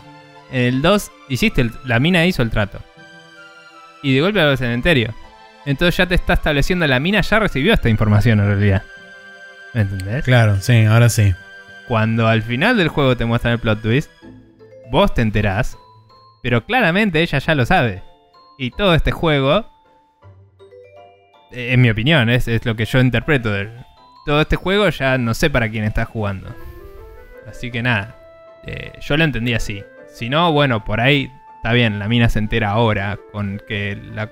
Porque en realidad sí, en la última cinemática la constante le dice a la mina, no, pero no sabes, así que capaz que malinterpreté, pero digo, te estuvieron foreshadoweando que esto iba a pasar y, y la relevancia para la mina de esto. Em, y nada, sí, por ahí, por ahí estoy confundido, pero bueno, mínimo te, te sube la importancia del asunto y no es solo un reveal al final, sino que viene siendo eh, plantado de antes. O sea, la mina en algún sentido quería saber tu pasado porque o desconfiaba de vos o le daba una curiosidad que le causa que se entere cosas. Sí. Eh, y nada, me parece que está muy bueno. Para plantar lo que sea que viene en el 3, que de nuevo no lo voy a jugar ahora. Sí. Capaz hoy mismo a la noche vaya a streamear el, un poco de la campaña de Patient Zero, que nunca lo jugué. ¿Vos lo jugaste? No, porque tampoco me compré los DLCs del 1. Pero cuando... Ok. Yo creo que lo compré cuando compré el 2. Me parece que había un, un pack ahí. Sí, yo lo que tendría que hacer es fijarme justamente eso y ver de upgradear el contenido del 1 a la versión Gold dentro del 2 y después upgradear el 2. Sí. Lo que escuché de los de Giant Bomb es que lo más fácil es desde adentro del juego. Es donde están mejor explicados los packs de contenido. Eh, porque yo mirando en Steam me pareció más o menos claro, pero... eh. Y miré en Xbox a ver si me compraba el 3 y todo. Pero cero claro que hay que comprar.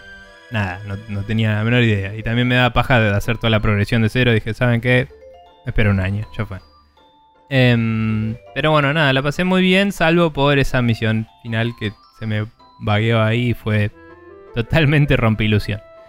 Eh, y por último, finalmente salieron los Yakuza para PC. eh, y me puse a jugar Yakuza 3. Em, es duro en comparación a todo lo que Sí. ya jugué.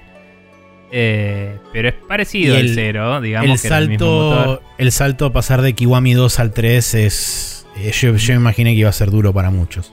Eh, no, yo- al toque ya está, ¿no? Pero, Sí, no, pero bueno. seguro. Eh, y es cierto que es bastante similar al 0 porque, bueno, 3, 4, 5, 0 y Kiwami comparten el mismo motor. Por supuesto, Claro. con evoluciones eh, progresivas, pero es esencialmente el mismo motor. Sí. Em, nada, las cinemáticas eh, pre-renderizadas son, fueron re-renderizadas a 1080 con bastante buena fidelidad dentro de las limitaciones del motor, ¿no? Em, o sea, los modelos no tienen el super polycount o lo que sea, pero cuando ves una cinemática pre-renderizada no tiene compresión, Mm. está bien. Y se nota bastante buen nivel de detalle para la época en la que salió el juego. Eh, o sea, no creo que hayan rehecho todos los assets.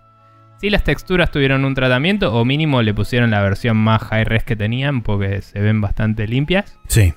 Em, hay limitaciones boludas que sí son más notorias que otras, como que cada enemigo que te cruzas en la ciudad en el mismo lugar es siempre exactamente el mismo con el mismo diálogo, en vez de ser un chabón random.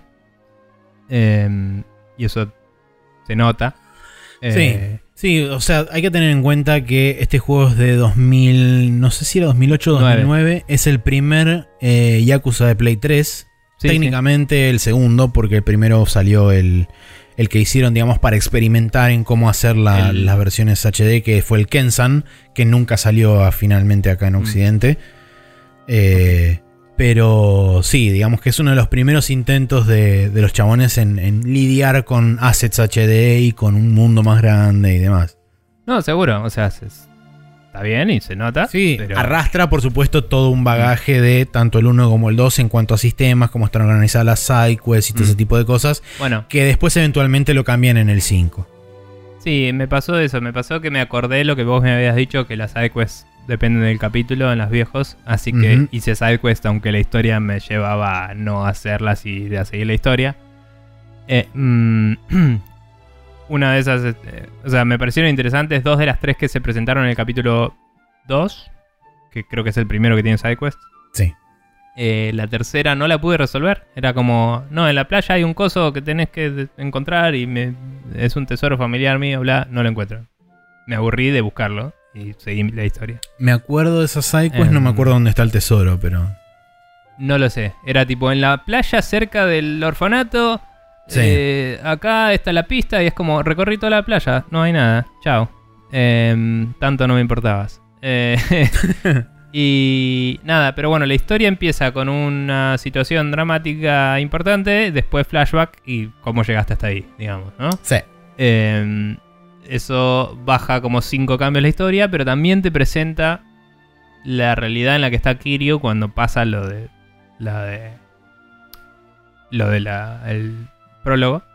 Eh, lo cual está bueno porque te pone más gravedad en su punto de de cómo es en, en el peso que tiene la historia para él, porque él su motivación está mucho más clara cuando al final del, del Yakuza 2 dijo eh, ahí se ven y se fue con Con Haruka. A vivir a otro lado. Em, así que nada, está muy bueno porque hace un flashback, te muestra cómo se va de Kamurocho, cómo se despide de la gente, que te hace un sum up de lo que pasó en el 2. Eh, que está relativamente bien hecho, es un poco on the nose, pero está bastante bien. tipo, visitas un cementerio y, habla con los muertos y es como, ay, cuando pasó todo esto, y le cuenta toda la historia de los juegos anteriores a los muertos para decirles chau. Eh, y es como, bueno, ok. Em, pero es, es efectivo, digamos, está bien. Y mm, hasta te ponen una excusa de por qué no está la gente esta, ¿cómo se llama? Kaoru, se llama. Sí, se llama. Eh, que me pareció tipo... Bueno, debo irme, mi planeta me necesita. Pero es bastante eso. Em, y... Pero también es como volveré en Yakuza 4 o 5, no sé. Eh, o más tarde en este, ni idea. Pero... Pero bueno, nada, me pareció bastante bien todo eso. Todo ese cerrar el, 2 para irse al 3 y empezar el 3. Y llegué hasta la parte en la que justamente hace el catch up con la cinemática inicial. Entonces en el chapter 4 eh, ya vino cierta persona y me dijo, mira, flaco, este es el plot del juego. Acá lo tenés. sí. Y, y nada, porque era como yo venía haciendo mi vida, teniendo un par de conflictos ya que sabías que estaba relacionado con ese prólogo, pero de golpe te cae un chabón con una carpeta de exposición y te la revolea por la cara. Y, sí. y Kiryu tiene la misma reacción de siempre que es ¿Nani? Es claro. y, que inmediatamente se transforma en este, este peso está sobre mis hombros y nadie más y yo voy a salvar el mundo. Tal cual. Eh, así que nada, estoy ya eh, en el día de volver a, a Kamurocho a resolver la situación y obviamente estaba por hacer eso, pero de golpe dije, no, pará, tengo que ir y entrenar a esta hostess para, para que sea tipo la mejor hostess de, de eh, Okinawa. Y bueno, nada, ya lo es. Así que... Bien, perfecto. Tarea cumplida. Eh, sí, eh, eso creo que... Me gusta mucho el, capítulo 3, no sé. Sí, me, gusta mucho el principio del 3 porque mm. es como que es lo que decís vos, baja 50 cambios el juego e incluso mm. te muestra a Kiri en una situación mucho más cotidiana y mundana, que es algo que lo saca eh, completamente de contexto al personaje y está bueno como te lo muestra en otra luz. Sí, también eh, hace algo interesante a nivel narrativo. Alguna vez hablamos hace mucho, mucho tiempo hablando del cómo funcionan los principios de los juegos, las mecánicas, todo, ¿no? De que vos necesitas un espacio relativamente seguro. Tal cual. Para poder practicar las mecánicas y todo. Me acuerdo que lo hablamos en particular cuando probé así nomás el Silent Hill y nunca más lo volví a tocar en mi vida porque soy un mm. cagón. Pero el principio del Silent Hill al toque estás perdido en la ciudad con un fósforo en la mano y sangre en las paredes y decís cómo carajo llega acá. Pero está muy bien hecho ese juego porque da vuelta totalmente eso. Este juego lo que hace te hace un preámbulo que te dice, acá pasó algo grosso, vuelve para atrás. ¿Cómo llegamos ahí? Bueno, en este, en ese eh, prólogo, viene un chabón, te dice, Aniki, ¿no? Como de hermano, lo que sea. Pasó esto. Y, y ahí como que es el plot twist, vuelves para atrás y, y empezás de nuevo. Y acá se te presenta como un rival el chabón. Sí. Entonces vos ya sabés que ese chabón va a ser tu amigo para cuando llegue el momento de la historia que tiene que llegar. por un lado, sabes que este chabón no es malo. Sabes que este enfrentamiento va a ir hacia otro lado en la historia. Y ya como que te sitúa en una situación más... Eh, acá hay un conflicto que resolver chiquito, pero esto va a terminar bien. Sí, el hecho de que automáticamente vos te estés enfrentando no contra una figura enemiga, sino contra alguien que eventualmente se pasa de tu lado, te da una sensación de seguridad y de contención diferente.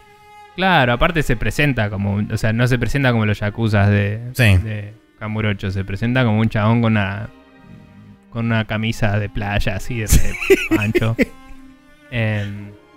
Pero nada, digo, es como, eh, es todo un lugar en la playa, soleado, en Okinawa, estás cuidando a los nenes, los problemas son mucho más mundanos. Obviamente que son problemas con yakuzas, porque sí. Obvio. Pero también, qué sé yo, lo ves a Kiryu pescando eh, en cuero con el tatuaje a la vista de todo el planeta, porque en Okinawa a nadie le importa, porque de ahí vienen los tatuajes. Digamos. Sí. Eh, y es, es interesante. Entonces es como que también sabes que cuando te hagas amigo de ese chabón, se va a pudrir todo. Pero bueno, es- Automáticamente. es- claro, es un poco interesante eso. Y bueno, ya estoy ahí en la historia y tengo que seguir. Así que Bien. estoy The Real Yakuza 3. Begins Begins now. right now. Sí. Bien, Eh, perfecto. Bueno, entonces eh, esta semana jugamos Just Cause 3, en, que está disponible para PC, Play 4 y Xbox. Yo lo estuve jugando en PC.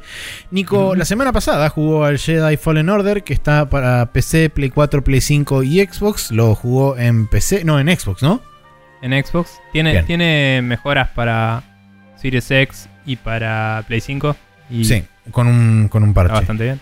Eh, Hitman 2 para PC, Play 4, Xbox y Hitman 3. Claro, sí, Claro. está muy bien. Eh, vos lo, jugaste en PC. Y Sí. el Yakuza 3 que está disponible para PC, Play 3, Play 4 y Xbox. Y Nico lo estuvo jugando en PC. Ahora Bien. vamos a ir al Loading donde tenemos varias noticias para destacar esta última de esta última semana.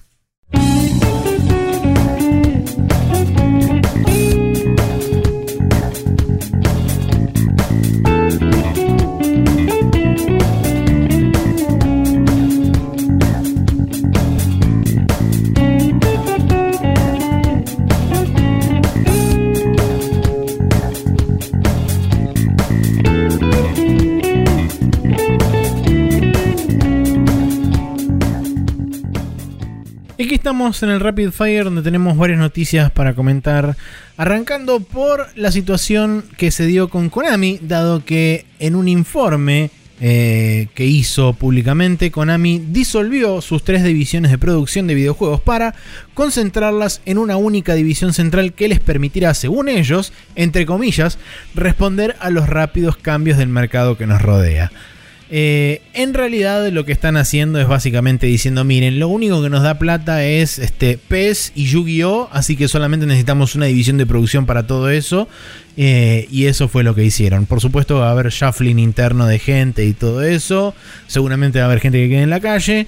Pero en definitiva lo que están haciendo es recortar gastos este, que no les convienen. Además tengamos en cuenta que en Japón desde hace, creo si no me equivoco mal, hace dos semanas o hace una semana por lo menos, eh, está declarado el estado de emergencia en Tokio y en algunas de las, este, eh, ¿cómo se llama esto? Prefecturas circundantes a Tokio. Eso quiere decir que básicamente están en una suerte de lockdown como estuvimos nosotros acá al principio. Em, así que seguramente tengan reducción considerable de ingresos de parte de sus gimnasios y todas esas cosas que tienen fuera de lo que son las divisiones de videojuegos. Así que me imagino que eh, todo el tema, inclusive los pachincos, porque están cerrados los, los locales de pachinko. Así que me imagino que la división de videojuegos debe ser buena parte de donde está saliendo la guita grande hoy para Konami. Sí, me llama la atención el, el- Más allá de lo que decís vos, ¿no? De que. O sea, probablemente se centren en esas franquicias en particular más grandes. eh, me llama la atención el statement de que centralizar en un solo estudio hace reaccionar más rápido. Porque mientras que hay una realidad de que es más fácil coordinar hipotéticamente un estudio grande que cooperar entre varios estudios em, a nivel comunicación más que nada con él o, o leadership o etcétera me parece que es mucho menos flexible tener un estudio grande que muchos estudios chicos. O sea podrías tener un estudio mediano laburando en algo mediano algún estudio, varios estudios chicos laburando en prototipos ¿me entendés? podrías tener eh, muchísima más dinámica. Sí, la verdad que no, no sé realmente cuál fue la lógica detrás de- del pensamiento que yo para mí fue un tema de eh, Ojo, si haces buenas divisiones dentro de un estudio grande, porque tienen visiones corporativas muy tradicionalistas allá, ¿no? Por Sí. ahí es una empresa grande, la división de Research and Development va a hacer prototipos y los prototipos que gustan se hacen. Eh, sí, Pero me parece raro. Eh, pasa que también Konami estos últimos dos o tres años, por lo menos por lo poco Mm. que había leído, había hecho buenos, eh, buenos contratos con eh, estudios en China para licenciar franquicias de ellos, sobre todo franquicia, la franquicia de Yu-Gi-Oh! que un par de juegos de Yu-Gi-Oh la pegaron fuerte en China, así que debe estar teniendo buen, buen ingreso de guita por ese lado. Aparentemente hay una versión mobile de PES que también la está pegando en algún mercado, no sé en dónde exactamente, pero les está entrando buena guita también por eso a través de mobile. Sin contar, por supuesto, también eh, la. Eh, como llaman la franquicia PES en consola, que mal que mal le genera buena guita porque los juegos siguen vendiendo cuando salen año tras año, a pesar de que, eh, según gente entendida, no tiene ni con qué empezar para, para intentar competirle al FIFA, que es su competidor directo, pero de alguna forma milagrosamente el juego sigue vendiendo. Eh, entonces creo que eso me da la impresión de que esa es la razón detrás de por qué redujeron tan, tan drásticamente la cantidad de divisiones que tenían, dado que solamente se tienen que concentrar. Por supuesto que es una visión súper cortoplacista, ¿eh? me parece a mí personalmente, porque diciendo, ok, bueno, ¿cuáles son las franquicias que inmediatamente venden y nos dan, nos dan, este, nos dan revenue? Esta y esta, listo, ok, ¿cuántas divisiones necesitamos? ¿Una para manejar todo esto? Cerremos todo y armemos una sola. Mm. Sí, sí. Pero, digamos, también, como decías vos, los centros de pachinko deben estar cerrados hace rato o ganando muy poco hace rato. Sí, Eh, me imagino que o sea, sí. deben- Como deben mínimo la entrada visto con estar un año súper entero restringida. de- con un año entero de re- tener que repriorizar su empresa. ¿me entendés? Y Entonces, sí. capaz que no es una reacción tan cortoplacista como pensamos y es más un che. Tenemos que cubrir todas las bases, no podemos mantenernos en las cosas presenciales porque a tiempo, o sea, por un tiempo no va a ser así y tenemos que mantenernos hoy en adelante. Sí, hay que tener un método alternativo de ingresos, tal cual. Sí, eh, hay que diversificar, digamos. Eh, pero bueno, ni, ni idea, la verdad no, no sé. No, no tengo la menor idea de cómo le habrá pegado a toda la industria de Japón todo el quilombo. Sé que, entre comillas, mucho, pero no, no tenemos detalle porque no salen de Japón. De lo, de lo único que, que pude leer un poco y entender un poco, eh, de, lo, de lo poco que, que leo de noticias en japonés de Japón, eh, estudio, los estudios más grandes son los que más rápido reaccionaron al teletrabajo en lo que se refiere a industria de videojuegos. O sea, tenemos Square Enix, me acuerdo. Square Enix fue el primero que planteó el teletrabajo permanente. Capcom está desde hace unos 6-7 meses laburando remoto con el 70 a 75% de su personal. Eh. Sega también está laburando otro tanto remoto, no tanto como, como Square Enix o Capcom. Eh, creo que Namco Bandai también anda por ahí. Pero digamos que la reacción en general es que de la mitad hacia la mayor parte de la gente está laburando o intenta laburar remoto. Igual me refería, justamente volviendo al tema de Konami, al resto de las industrias de Japón. Ah, en Porque- general decís Japón, ok. Claro, porque digo, todo lo que todo lo presencial fue alterado en todo el planeta. Sí. Y, y justamente, como decíamos, Konami se estaba basando en cosas presenciales. Obviamente que igual tenía su división mobile que le estaba yendo bien. Eh, siempre la tuvo. Pero. Pero nada, todos los gimnasios, todo eso, recontra muerto. Sí. Así que nada, qué sé yo, hay que, hay que ver si. No, no creo que puedas organizar algo así y decir que es una solución a corto plazo y después revertirla. ¿Entendés? Lo que quiero decir es, quizás es una reacción que parece brusca, pero es la nueva dirección de Konami mantener algo ahí para tener ingresos por los videojuegos. No sé si necesariamente eso implica algo bueno para nosotros como consumidores de juegos, Sí. pero para ellos como empresa deben querer ponerle algunos juegos a esa canasta también, porque la distribución digital y la inmediatez de la, del De la disponibilidad, sí. es otra, total y absolutamente. Y los videojuegos el año pasado superaron zarpado toda expectativa de ventas también por esto mismo. Así que nada. Eh, bien, siguiendo, tenemos la noticia de que Xbox anunció un día un incremento de los precios para Xbox Live Gold, solo para después revertirlo a la noche, que no fueron nueve horas después, era a las 9 de la noche. Ah, ok. Eh, y, y básicamente, eh, además de revertir esa decisión, hacer un cambio más que beneficia al usuario final eh, después de todas las quejas que hubo, que es que la gente que juega juegos free to play no necesite pagar Xbox Live Gold. Windows Live, Xbox Live Gold. Eh, nada, todo esto fue. O sea, Microsoft está buscando una forma de matar Gold hace rato, me parece. Sí. Eh, hace un tiempazo, cuando se creó el Game Pass Ultimate, eh, la suscripción Gold anual mm, por vías digitales desde la misma consola o desde la página web de Xbox dejó de existir. Eh, se podían seguir comprando las tarjetas o Hasta agotar stock. digitales.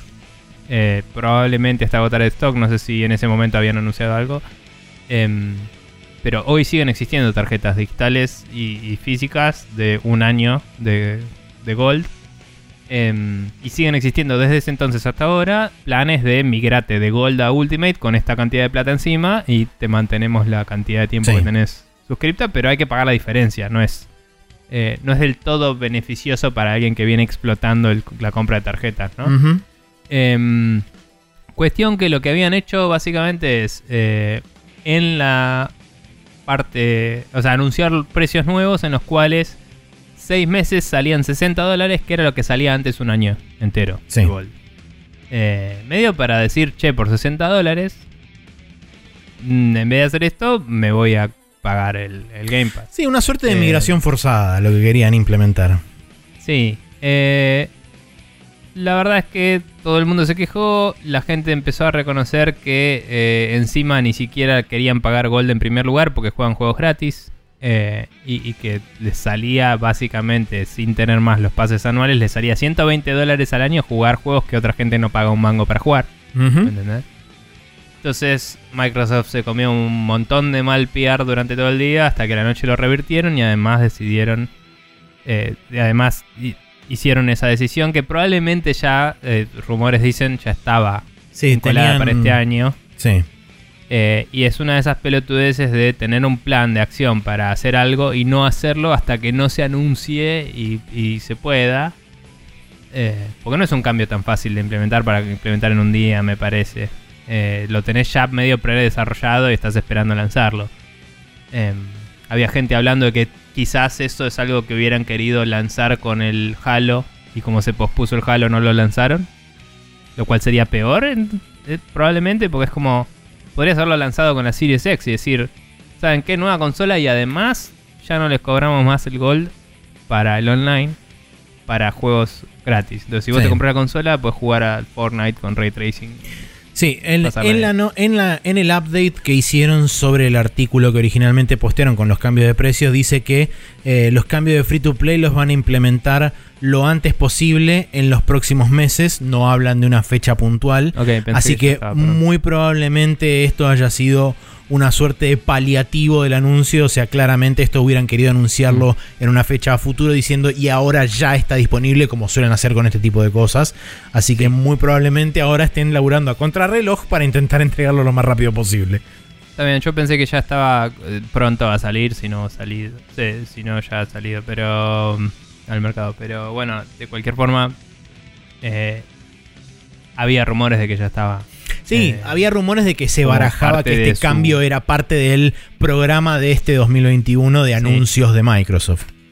Eh, pero bueno, eh, nada, la verdad es que le salió el, el tiro por la culata, como dicen, y reaccionaron Sí, dentro creo que de todo bien, ponele. Sí, el, Eh. el- el tema fue principalmente, creo que el- lo que causó, me, me da la impresión, el, el mayor enojo fue el salto de los seis meses de 60, eh, perdón, de 30 a 60, sobre todo para la gente, como bien hablaban, creo que fue en, en el Viscast o en el, o en el Bombcast, en alguno de los dos lo dijeron, sobre todo para la gente que tiene múltiples consolas dentro de la, dentro de la casa y paga múltiples suscripciones para las diferentes consolas, donde se les multiplicaba el precio por órdenes de magnitud directamente.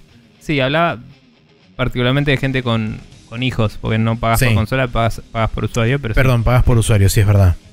Eh, sí, eso es rechoto. Eh, siempre, o sea, obvio que la gente que ve el valor estricto de las cosas y los compara, se va a enojar igual. Pero siempre me parece que en estas cosas hay un problema de wording y de comunicación, porque el precio anual que había antes de 60 dólares siempre fue, absolutamente siempre fue, entre comillas, promocional, porque un mes te salía 10. Eh, entonces, lo dejaron de vender hace rato. y que siguieran teniendo tarjetas en el mercado los es lo que les causó este problema, porque si no hubiera habido más opción de un año, capaz que no era tan fuerte, ¿me entendés? Ah, el backlash. No sé, Pero- es duplicarle el precio a una suscripción. Me parece un poco excesivo. O sea, insisto, cualquier persona que mire el precio y que sepa cuál es el precio, se va a ofender, no te digo que no. Pero no le estás duplicando el precio a algo si ya no lo ofreces. O sea, ya no existe el otro. ¿Me entendés? O sea, No, pero no, no, Microsoft seguro. no supo hacer esa distinción. No supo matarlo del todo, porque las tarjetas siguen en circulación. No hizo un recall y le devolvió la plata a los, a los retailers. ¿Me entendés? No, no mató las tarjetas. eso. Sí, sí. Entonces, eh, el problema se lo buscaron ellos. La, la verdad es que tendría que haber dicho más, hecho más quilombo cuando cortó el, el anual. Eh, o, o haber puesto un Ultimate anual. Si hubieran puesto un Ultimate anual, tendrían muchos más suscriptores en Ultimate en vez de en Gold, me parece. Puede Eh, ser. Yo creo aunque que. fuera, de la- aunque fuera una promoción de lanzamiento del primer año, te hacemos una suscripción anual, después no, en letra chiquita, ¿viste? Lo que sea. Si querés Sí. migrar, ofrece algo que la gente pueda encarar de la misma forma, capaz. Yo creo que un buen Eh. plan de migración puede llegar a venir. ¿Te acordás que hace no mucho tiempo habíamos. No sé si lo comentamos en el podcast o te lo, yo te lo pasé a vos personalmente por, por Telegram o qué. Pero había habido una, una charla entre un chabón en Twitter y Phil Spencer donde el flaco le planteaba un plan familiar de Game Pass. Sí. eh, donde varios usuarios podían estar eh, bajo, el, bajo la, misma, la misma mensualidad.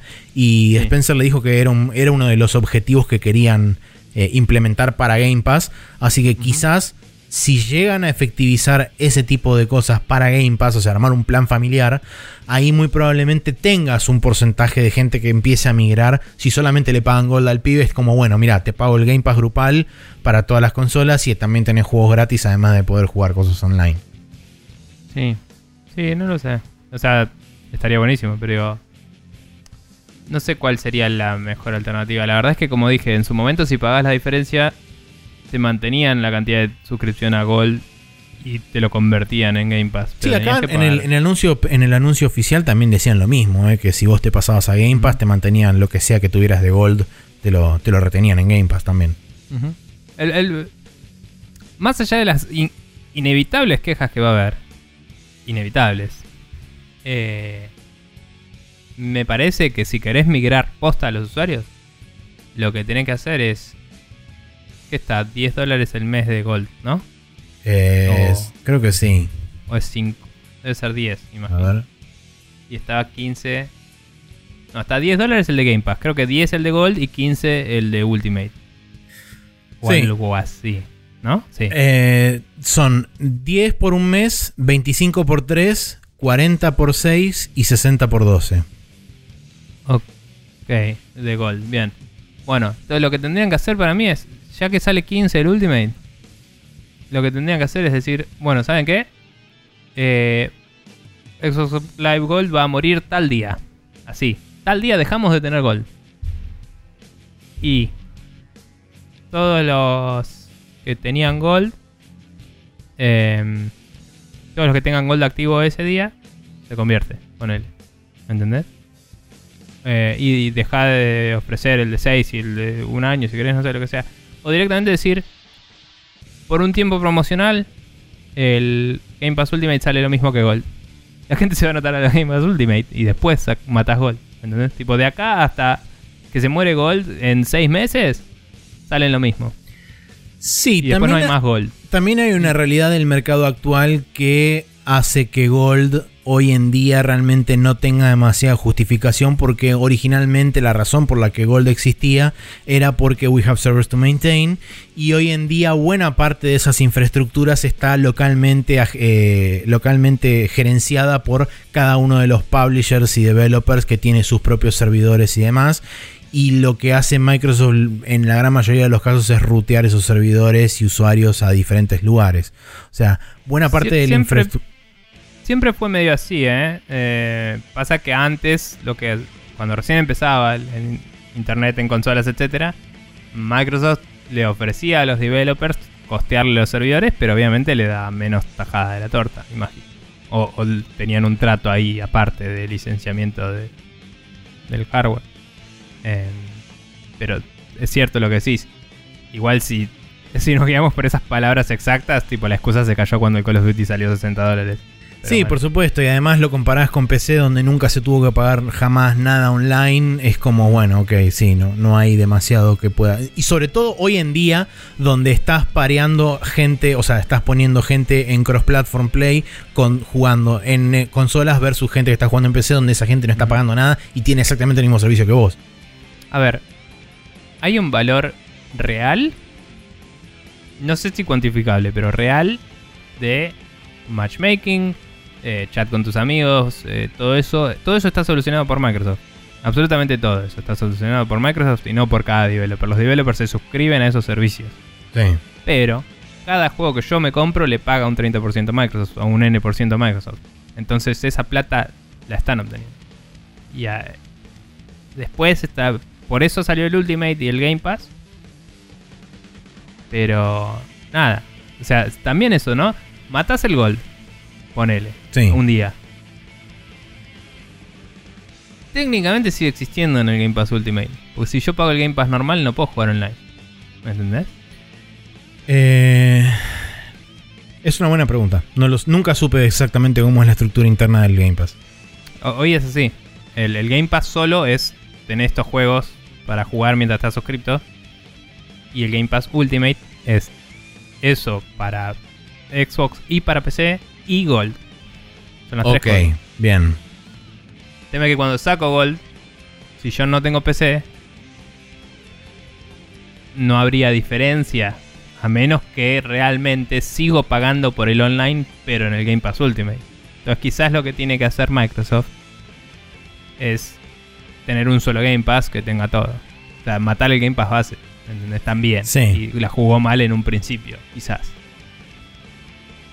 Pero bueno, Sí, no sé. es un, es un problema interesante que tiene Microsoft para resolver, sobre todo para empezar Es a un migrar problema los que servidores. por A o por B lo resuelve tirándole plata encima y curiosamente no hay mucha gente con más plata que Microsoft. Entonces, eh, lo pueden solucionar. Eh, por eso Sí. decía, para mí es, anunciás cuando muere Gold y de acá a que se muera Gold salen lo mismo. Chao. ¿Me entendés? El problema es como, si no te pasaste, jodete, no me importaste más. ¿Me entendés? Ese tipo. Sí, Y bueno, pero qué sé yo. sí. Eh, bien. Bien. La próxima noticia es que la Organización Europea del Consumidor, o BEUC, por sus siglas en algún idioma que no sé si es inglés u otro, eh, presentó ante la Comisión Europea un pedido de investigación por la deriva de los Joy-Cons tras haber recibido más de 25.000 quejas a través de toda Europa. Eh, esto es una investiga o esto es un, un pedido que se realizó en base a eh, varios reclamos que hicieron organizador- eh, organizaciones de la defensa del consumidor de varios países, que si no recuerdo mal lo comentamos acá, cuando pidieron a sus usuarios que les manden eh, es, eh, quejas con evidencia y con varias cosas más a cada una de las organizaciones de cada país para poder hacer después un pedido oficial y elevarlo, como bien dice acá, a la Comisión Europea para que lancen una investigación a nivel continental, o sea, en toda Europa, por justamente la deriva de los Joy-Cons, para que Nintendo eh, se, eh, digamos, dé una solución sobre las, las fallas prematuras, porque según el reporte de, la, de esta BEUC, el 88% de los casos de deriva del Joy-Con, los controles se rompieron durante los primeros dos años de uso. Eh, Claro. Entonces eh, eh, lo consideran como una falla grave, eh, sobre todo considerando que la, la- las declaraciones de parte de eh, Monique Goyens, que es la directora general del BUC, dijo que es tiempo de que las compañías dejen de poner productos en el mercado que se rompen demasiado temprano, porque crear... Eh, ¿Cómo se llama esto? Eh, programada. no, no. Crear este de- desperdicio electrónico innecesario va en contra totalmente de los objetivos de la Unión Europea del, para el contrato verde que tienen este, entre las mismas uniones. Así que Una es gran. totalmente válido ese, ese pedido. Eh, para ayudar a combatir este problema y ayudar a los consumidores a tener el derecho de, de, realizar una compra informada, los manufacturadores deberían estar obligados a proveer información pre-compra en la durabilidad de los productos para ayudar a los consumidores a hacer más informadas, más, eh, decisiones más informadas y a, más sustentables eh, en el largo plazo. Bien. Súper súper conforme con la declaración de esta mina, la verdad. No tengo Sí, nada mal. que objetarle. O sea, no esperaba que fuera por el, por el lado ecológico, que me parece mucho más Loable. Sí, que el de la obsolencia programada, que es una batalla que vas a perder contra el capitalismo. Pero, pero wow. Em, curioso, ¿no? Que hoy sea más fácil ganar una discusión sobre Sí. la ecología que sobre obsolencia programada. Pero bueno, me parece que va por ahí. Porque tienen un pacto verde. Eh, Sí, tal cual. más- Además es a nivel continental, o sea, no hay chance de que en toda Europa es como difícil. Este. Nada, igual. eh, vamos a ver qué pasa. eh, eso pasó en todo el puto mundo. Nintendo no va a- No le va a doler infinito esto, le va a hinchar las pelotas. Eh, pero la Switch sigue siendo un éxito rotundo. Seguro, el tema está No en sé. que hasta el momento habíamos visto demandas locales en algunos países o mismo desde ciudades puntuales. Sí. Esto es Sí, sí. a nivel bloque completo. O sea, es un mercado entero planteándote una movida de che. ¿Qué está pasando? En Estados Unidos creo que había habido una resolución de, de que podías pedirle a Nintendo que te lo repare gratis. Pero no sé si era federal. Me parece que era en algunos estados en particular. Creo que sí, pero que Nintendo tiene su presencia en Nueva York y no sé si otro estado y tenías que mandarlo ahí y que te lo manden. No, o sea, era con Nintendo, no era por medios de cadena de distribución y todo. Ah, ok. No, no, no- no me acuerdo exactamente cuál era la movida. La De hecho, esa. toda América tenía el mismo tema, porque no me acuerdo quién fue que me comentó que acá, si lo comprabas oficial, creo que Garbarino era que lo vendía medio oficialmente, podías hinchar las pelotas para que se lo manden a Nintendo y te lo devuelvan eventualmente algún día de alguna forma. De la vida, claro, Eh, sí. Pero tenía que ir a, si no a Nueva York, a Japón, digamos. O sea, así. Claro, sí, bien. Entonces, nada, eh, complicado.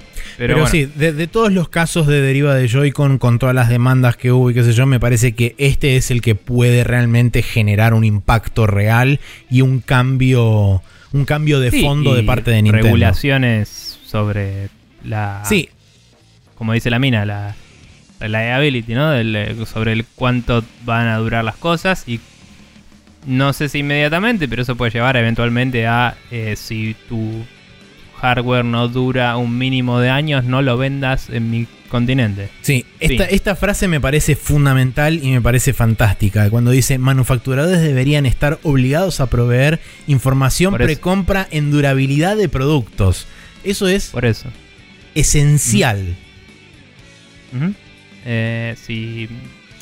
O sea, todos los drop test y las cosas que se hacen son reales y ya son validadas. Pero además. eh, si encuentran una forma de, de terminarlo, porque no sé qué tan fácil es, hay gente que hace eso profesionalmente, no tengo idea.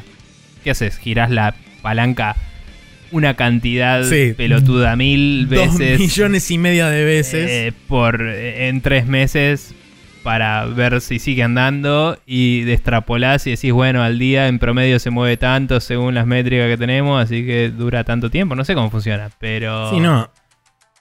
si encuentran una forma de hacerlo y la Unión Europea puede decir si tu producto no dura mínimo 8 años, 10, 15, 5, no, eh, sería interesante.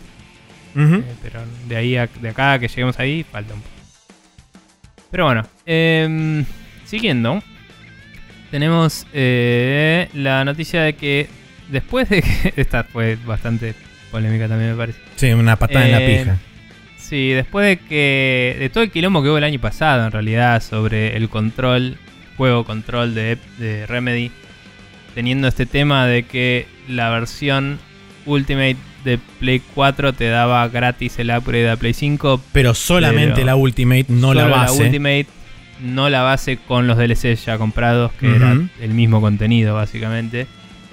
Eh, y que se alguien apretó un botón mal y le otorgó por brevemente a los, a los que tenían el juego más el DLC, le mostraba en el store que tenían la Ultimate. O sea Sí. que demostrando claramente que era imbécil la excusa de que era técnicamente imposible. Sí, de 505, sobre todo de 505 Sí. que es el publisher.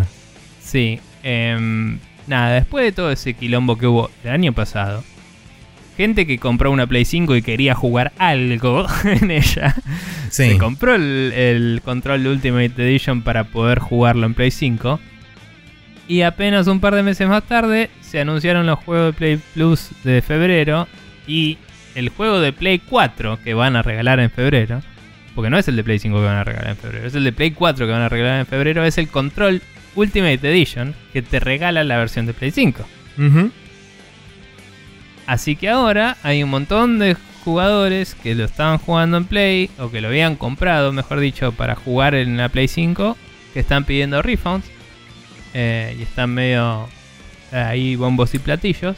Sobre todo hay Por- un, hay un dato más que está faltando en toda esta historia, que, eh, perdón, dos datos Había más. estado en oferta brevemente antes. Eso, primero, el juego Mm. fue retrasado originalmente, la versión de Play 5 fue retrasada de diciembre de 2020 a principio de 2021 sin una fecha puntual, hasta Mm. hace un par de días.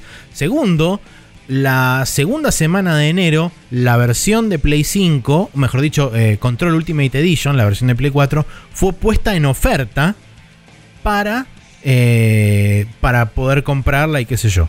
Eh, y después de eso, creo que eh, la semana pasada fue eso. Y esta semana que pasó, anunciaron el juego que iba a estar en Plus. Y la fecha de lanzamiento de la versión de Play 5 es la misma fecha que tiene para salir en PlayStation Plus. O sea, el 2 de febrero, que es el próximo martes.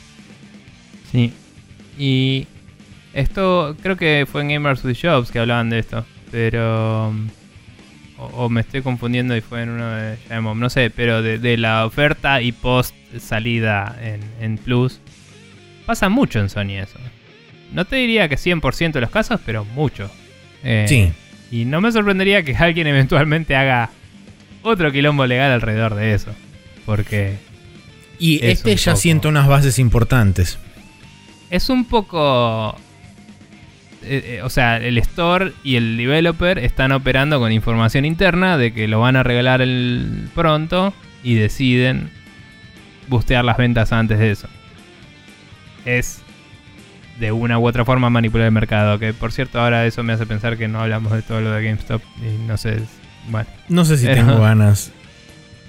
Me da un poco de paja, pero hay gente que me preguntó si le íbamos a hablar en el programa. Podríamos comentar brevemente en un segundo. Pero nada, me parece muy choto esto del control. No es la primera vez que veo que pase que algo esté en oferta y después salga en Play Plus, es lo que quiero decir Sí. específicamente. Pero además el control fue un agravante por todo este lío de la versión de Play 4, la versión de Play 5. Hubo polémica, hubo discusiones. Había gente que esper- está esperando esta versión para jugarla Sí. y puso plata y todo y nada, sí, de hecho, es, es una buena, parte de la gente no puede. No, buena parte de la gente que compró, por ejemplo, en la oferta el, Mm. el control hace poco, no lo puede reembolsar ahora porque ya le venció el plazo de 15 días de haberlo comprado. Entonces, por el Mm. sistema de reembolso que tiene Sony, no lo puede reembolsar. Claro. Sí, en- en- la gente está como o sea, yo sabía que estaban organizándose entre comillas para hacer un reclamo grande, pero no sé a dónde está yendo. eso. Pero bueno, brevemente lo de GameStop. Eh, cubrámoslo. Sí, yo, Eh, en- poco. o sea, originalmente mi idea no era, no era cubrirlo porque que sea, que esté GameStop metido en el medio es medio anecdótico, podría haber pasado con cualquier acción del mercado, pero cayó justo Sí. en GameStop. Sí, pero es un precedente importante para compra-venta de acciones de empresas polémicas, me parece. Eh, y más que nada, para quienes no saben de qué carajo se está hablando, no somos las personas indicadas para explicar cómo funciona todo el sistema de. de ¿Cómo es? De stock exchange y todo. Pero básicamente lo que pasó es que un fondo monetario muy grande. eh, Un fondo buitre, como se los conoce Sí, acá. un fondo buitre. eh, no sé si es lo mismo, porque el fondo buitre eh, transacciona deuda. Es medio extraño. Son, lo- son Pero- exactamente lo mismo, pero con diferente, este, diferente tipo de, de, de Ok. coso transaccionario. Bueno, eh, de cualquier forma, estos tipos agarran gente que tiene acciones y le dice, préstame tu acción, la vendo y te la mm, pago más cara. Tipo, o sea, la vendo ahora y después va a bajar eh, y, y la compro de nuevo, más barata, hice plata de diferencia y después te devuelvo a vos. Esa es la transacción básicamente, según tengo entendido. Hicieron eso y había gente que venía hablando en Reddit, en un- unos foros de, de- específicamente de Stock Ex- Exchange y todo eso, que vieron que estaba empezando a pasar eso y dijeron, che, ¿y si nos organizamos y compramos y subimos el precio y le rompemos el orto a estos? Y lo hicieron. Y manipularon el mercado efectivamente, pero de una forma que es legal, por lo menos en Estados Unidos, no sé si en todos lados. Y se fue toda la mierda, zarpado. El fondo ese se puso súper en deuda por como 5 mil millones de dólares. Y le- otro fondo distinto le tuvo que inyectar plata para que no se funda. Eh, empresas frenaron las transacciones, lo cual está abriendo polémicas muy grandes porque cuando una empresa grande hace esas movidas no lo frenan, pero cuando un montón de individuos hacen eso sí lo frena y se vuelve ultra polémico inmediatamente. Y a lo que voy es que es relevante en que todo impacta todo y la economía yankee eh, es muy, muy abierta, digamos, muy free market. Y Cuando puede les haber conviene. nuevas regulaciones. ¿Qué, perdón? Cuando les conviene. Sí, obvio. Eh, pero justamente cuando algo pone a prueba el sistema, suele Falla. salir nuevas regulaciones y eso puede alterar todo. Casualmente es algo de juegos. Y también yo me pregunto qué va a hacer el señor GameStop con toda esta plata. Porque no va a mejorar su negocio de golpe. Solo tienen más plata. ¿Me entendés? En realidad ni siquiera es que tiene más plata, tiene más market No. value que es otra cosa, que se Sí, rige justamente no por tiene las más acciones. capital. Exactamente. No tienen. eh, pero bueno, de, de- de- de- de las acciones seguramente hay un porcentaje que se puede... De las ganancias de acciones debe haber un porcentaje que pueden usar operatoriamente. No sé. Pero... eh, Digo, claro, es una empresa que vale un montón y no hace nada también, porque no es que mejoró, no es que No. salvaron a GameStop No, no, y, tal hay, cual. y hay laburos en juego y GameStop probablemente cuando vean que no se mueve una mierda, la gente que metió plata porque vio que estaba en suba y no tenía nada que ver, va a vender, porque va a decir esto se va a caer solo. Y se va a caer peor probablemente y va a quedar más gente en la calle. Entonces es un drama. Y pone a prueba el sistema yankee de bolsa. Y pone más en la mira de si, che, si esto no se regula para un lado, se va a regular para el peor lado. o sea, Seguro. eh, y nada, eh, puede Pero- tener repercusiones en la economía, no en la industria de los videojuegos, sino en todos lados, en Estados Unidos, que es de donde sale mucho lo que consumimos. Sí. Por eso lo quería mencionar, porque alguien me había preguntado si lo íbamos a decir y acá está. Está ahí. Personalmente, por lo que leí con respecto al tema de, del shorts de, de la venta de la venta a corto plazo, vamos a decirle, eh, aparentemente está eh, prohibida en buena parte de las bolsas del mundo, salvo No en Estados en Unidos. Estados Unidos. Nosotros a partir de 2018 estaba prohibido desde la caída principal que fue la- el tema del, eh, de las hipotecas en Estados Unidos en 2008. Desde ese momento se prohibió el short trading en buena parte del mundo, Argentina incluida. En 2018 se vetó esa prohibición eh, porque ah, vaya a saber uno ponele. por qué, ponele. eh, y Mm. de- hasta el momento todavía sigue siendo legal acá en Argentina, pero en casi todas las bolsas del mundo es ilegal lo que se llama el short trading o hacer eso de comprar, este, pedir prestada una acción, venderla inmediatamente para que el precio caiga, comprarla más barata y devolvérsela al, al dueño original para hacer la diferencia. Básicamente es apostar a, Manipular que- el mercado. apostar a pérdida es básicamente lo que están haciendo. Claro, pero eso es una manipulación del mercado y cuando otros compran para subirlo, no, esa manipulación no se hace. Claro, exactamente. Están atacando a la gente rica. Y es como, wow. Sí. Literalmente hubo una declaración que dijo algo así. Dijo, Sí, de- sí, sí. Están atacando a la gente con plata o a los empresarios, no sé. Y fue como, ¿en serio? ¡Wow! No lo sabía, la puta que te parió. Sí, bueno, después Eh. hubo, hubo varias, este, varias perlitas, como por ejemplo salió un, un chabón de estos de los fondos buitre a decir este, que eran todos inversores, este, ¿cómo se llamaba esto?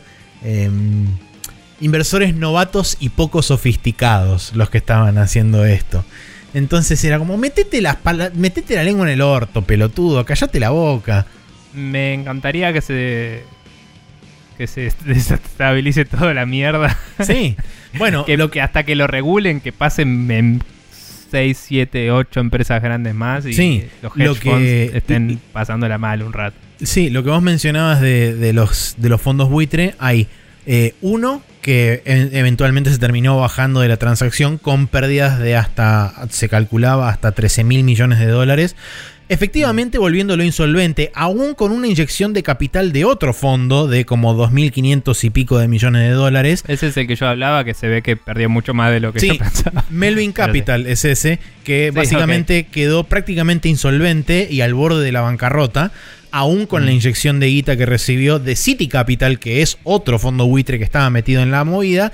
Y oh casualidad, una de las apps que se utiliza para eh, eh, intercambio de acciones, que es la famosa Robinhood, eh, esa aplicación, que es la que está usando la mayoría de la gente para poder inflar el precio de las acciones de GameStop, es eh, City Capital es dueña de esa aplicación. Entonces, puede haber parte de la razón, no, puede no, claramente es la razón principal por la cual Robinhood suspendió la venta de acciones de GameStop y de dos o tres, este, dos o tres valores más para Sí. este, justamente obligar a la gente a empezar a liquidar. Y de hecho, creo que ayer fue la última noticia al respecto, que aparentemente Robinhood liquidó sin conocimiento de los usuarios varias acciones para justamente bajar el precio. Eso, eso les va a hacer un agujero en el norte importante. Eso funde la aplicación Pero- directo para mí. Eh, sí, si no a City Capital. Sí, si, no, si no al fondo inclusive también. eh, O al sistema capitalista.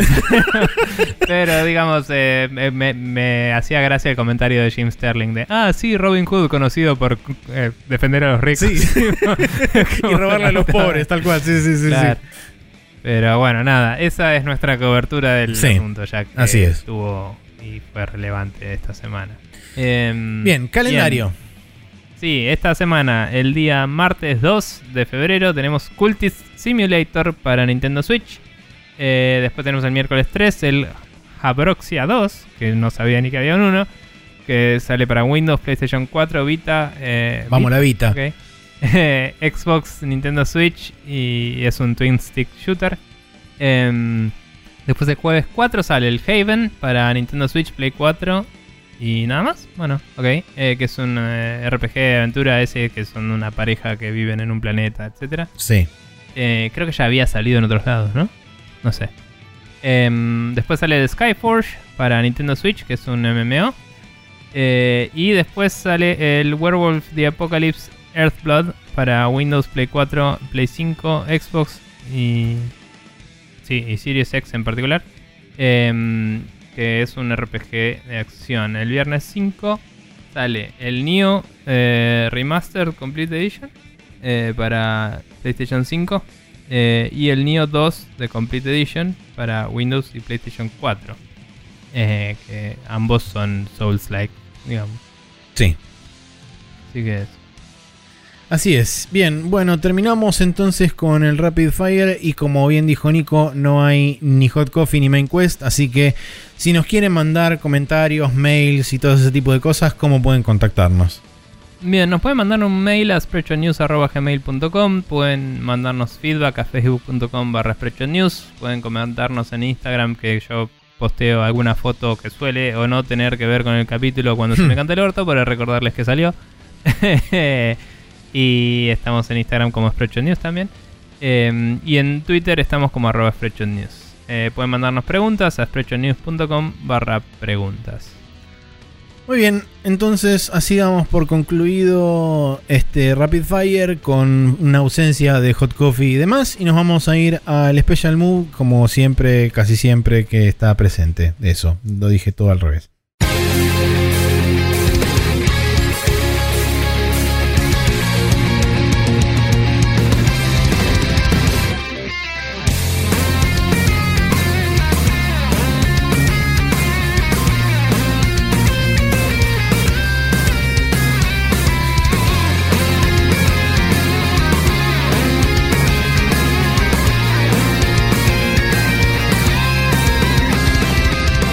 Aquí estamos en el Special Move, eh, donde tenemos recomendaciones. Ah, yo tengo recomendaciones, no sé, Nico, si quiere recomendar Sí, o sí. no lo que charlamos recién en el breve intermedio.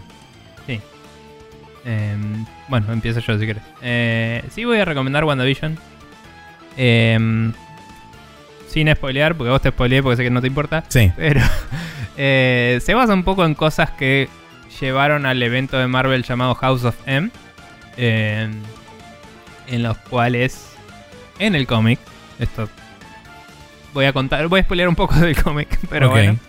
En el cómic, eh, creo que fue después de Civil War, Wanda eh, jode con la realidad porque quiere, eh, no sé si era revivir a Pietro o algo así. Y después como que le dicen Wanda no está bueno joder con la realidad y vuelve la realidad a una normalidad nueva que no es la inicial y se muere un montón de gente porque había que rebotear personajes que ya no servían. Eh, fue interesante, yo leí House of M, que era el aftermath de esto Claro. y era interesante. Me resulta, siempre Eh, me resulta muy curioso cómo eh, ambos, tanto DC como Marvel, tienen personajes que tienen como superpoder alterar el core del espacio-tiempo o modificar a voluntad cosas intan- súper intangibles pero fundamentales para la supervivencia de todo el universo. Y es como, bueno, está Sí. bien, sí, dale. Lo curioso es que Marvel tiene más de esos y tienen menos reboots. Porque DC usa más como plot devices para eso. Claro, no Tipo, personajes. No sé, tipo Flash. eh, Sí, con la Speed Force hicieron y, cambia una mierda. boludez. Cambia una boludez, pero esa boludez cambia la realidad entera. pero en, en Marvel es tipo, viene un chabón y dice, voy a cambiar la realidad y cambia la realidad. Claro. Pero pasó tres veces, ¿entendés? Eh, y Flash viajó en el tiempo 70. y es como, no aprendiste todavía, boludo. Pero bueno, no importa. Sí. Cuestión que eh, se basa muy poco en eso y de Wanda viviendo una realidad re loca. Eh, y es interesante. Plantea muy bien una lógica interna de lo que está pasando porque se ve medio sitcom, medio flashero. Eh, y hay intriga sobre por qué está ahí, cómo qué está pasando y Yo no esto entiendo, está ¿qué pasando de verdad o no, etcétera. Lo que yo decía que no me gusta fue el capítulo 4, que obviamente todos están en Twitter, no, qué bueno el capítulo 4, wow. Y me tienen las pelotas llenas con el hype. Y en el capítulo 4 te cuentan muchas cosas que no tenían que contarte hasta el fin de la temporada como mínimo, en mi opinión. Sí, tenían huevos. Pero bueno, aparentemente no tienen huevos, pero está bien hecha la serie. y está muy bien. eh, y bien producida. Y, y es interesante igual.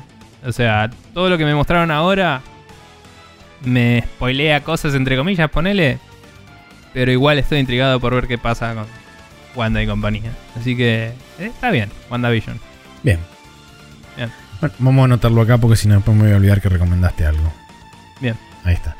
Eh, bien, yo tengo dos cosas para recomendar. Una es el nuevo tráiler de Shin Ultraman, que es la nueva versión de Ultraman que va a salir de Studio Cara. Casualmente yo me enteré de esto hace poco, que Estu- Studio Cara por supuesto es el nuevo estudio de... eh, ahora no me va a salir el nombre de este hijo de puta, el que hizo Shin Gojira. eh, Hideaki Anno, el creador de Evangelion. Ah, sí. Eh, bueno, él está Pará, también... O sea que Ultraman podría estar peleando con la música de Evangelion de fondo, eso está muy bien. Eh, sí, está muy bien, pero no creo que sea así. Pero lo importante es que Shin Ultraman está muy bien. Vean el tráiler, re- altamente recomendado. Aprobado por nuestro amigo Pablo Chabón, especialista en Ultraman. Así que Sí. eso. Eh, Más ultra chabón de nuestros chabones. Exactamente. Y por segundo, tengo otro video que también me llegó por recomendación de terceros. Creo, que- creo que esto lo pasó Gustavo en el chat de Café Fandango, si no recuerdo Sí. mal. Eh, Crowcat volvió de su descanso hibernación infinita. Eh, no me acuerdo quién era, pero. eh, Crowcat es básicamente un chabón que suele armar videos de este estilo, compilaciones así, mostrándote lo roto que está todo. No solamente un juego, sino el sistema alrededor del mismo también. Eh, Mm. Bueno, Crowcat volvió de entre las cenizas en forma de video de Cyberpunk 2077 porque hizo un video de 40 minutos donde básicamente sin decir una palabra y mostrándote absolutamente todo de pe a pa eh, cómo fue la progresión del anuncio, cómo fueron las distintas movidas de publicidad. eh, una cosa que a mí me sorprendió muchísimo cuando lo vi, que es el cambio del, el cambio del bio en el Twitter de Cyberpunk cuando pasó de ser un RPG, bla, bla, bla, a ser un action adventure, la, la- la descripción de la biografía eh, y todo ese tipo de cosas que la verdad lo ves, lo ves todo expuesto ahí y es como chabón. Sí, eh, ojo que tiene spoilers si sí, quieren jugarlo. eh, pero nada, eh, sí. Yo lo vi entero. Muchos, muchos de esos bugs no me pasaron, pero de nuevo soy una persona que tiene una compu y una compu que lo corre bastante bien. Así que, eh, y, y nada, y eso probablemente lo hizo sobre versiones medio base del juego. Eh, de hecho, en, en el- eh, en la descripción del video dice que específicamente todo lo, todo lo que se muestra en el video está grabado en PC con ultra settings y una consola, la Play 4 Slim. Base. Sí. Sí, sí, o sea, en la Play 4 es donde está particularmente roto. Pero nada, el, el tipo solo muestra datos y, Sí. se- y también lo, lo edita con una eh, visión, obviamente. Por supuesto. Pero nada de lo que el chabón te muestra es mentira. Es- son todas cosas Sí, que es toda información pública que está disponible y que puedes buscar por tus propios medios. Sí, así que nada, es interesante. Eh, ahora estaba revisando el canal de Chabón a ver quién era y vi que estaba el E3 2019 de Supercat y es como, ok, sí, Sí, bien. es ese chabón. Después hay un video que también es excelente que se te muestra el Elite Controller eh, y es como... Ah, ese no lo vi. Uff. No, eh, estaba, me abrí para ver después el de Mass Effect porque ese no lo vi. Sí, El no, el. Mass Effect también es terrible. Tiene un montón de videos de este estilo. Mm. Este, pero bueno, nada. eh, eso es todo por esta semana. ¿Cómo hace la gente si quiere suscribirse a nuestro podcast para poder escucharnos semana a semana? Bien, la gente podría, por ejemplo, buscar Spre- Spreadshot News en su gestor de podcast favoritos, como lo puede ser Apple Podcasts, Google Podcasts, eh, Spotify, eh, etcétera. Gran elenco. También estamos con todos nuestros eh, capítulos en archive.org, donde está toda la colección de todos los capítulos, donde además eh, están todos los tópicos de los que hablamos, entonces pueden buscar dentro de esa colección cuando hablamos de Bayonetta, pum, todos los juegos, todos los capítulos donde se habló de Bayonetta, Sí. bastante útiles. Eh, y después de eso, eh, nada más, ya dije todo. ¿no? Así es. Bien. Bueno, Ah, bueno, perdón, spreadshotnews.com barra podcast es el feed, lo copian, lo pegan y tienen ahí el podcast. capítulo que es. Así es. Ahora sí, está todo dicho. Por ende, nos vamos a despedir hasta la semana que viene. Y los vamos a dejar este, con el final del podcast donde sube la música y todas esas cosas. Y después se apaga y pasará a otro podcast y lo tienen encolado o a escuchar nada. Eh, pero nosotros ya nos fuimos. Hace un rato largo después de todo. Así que... Nada.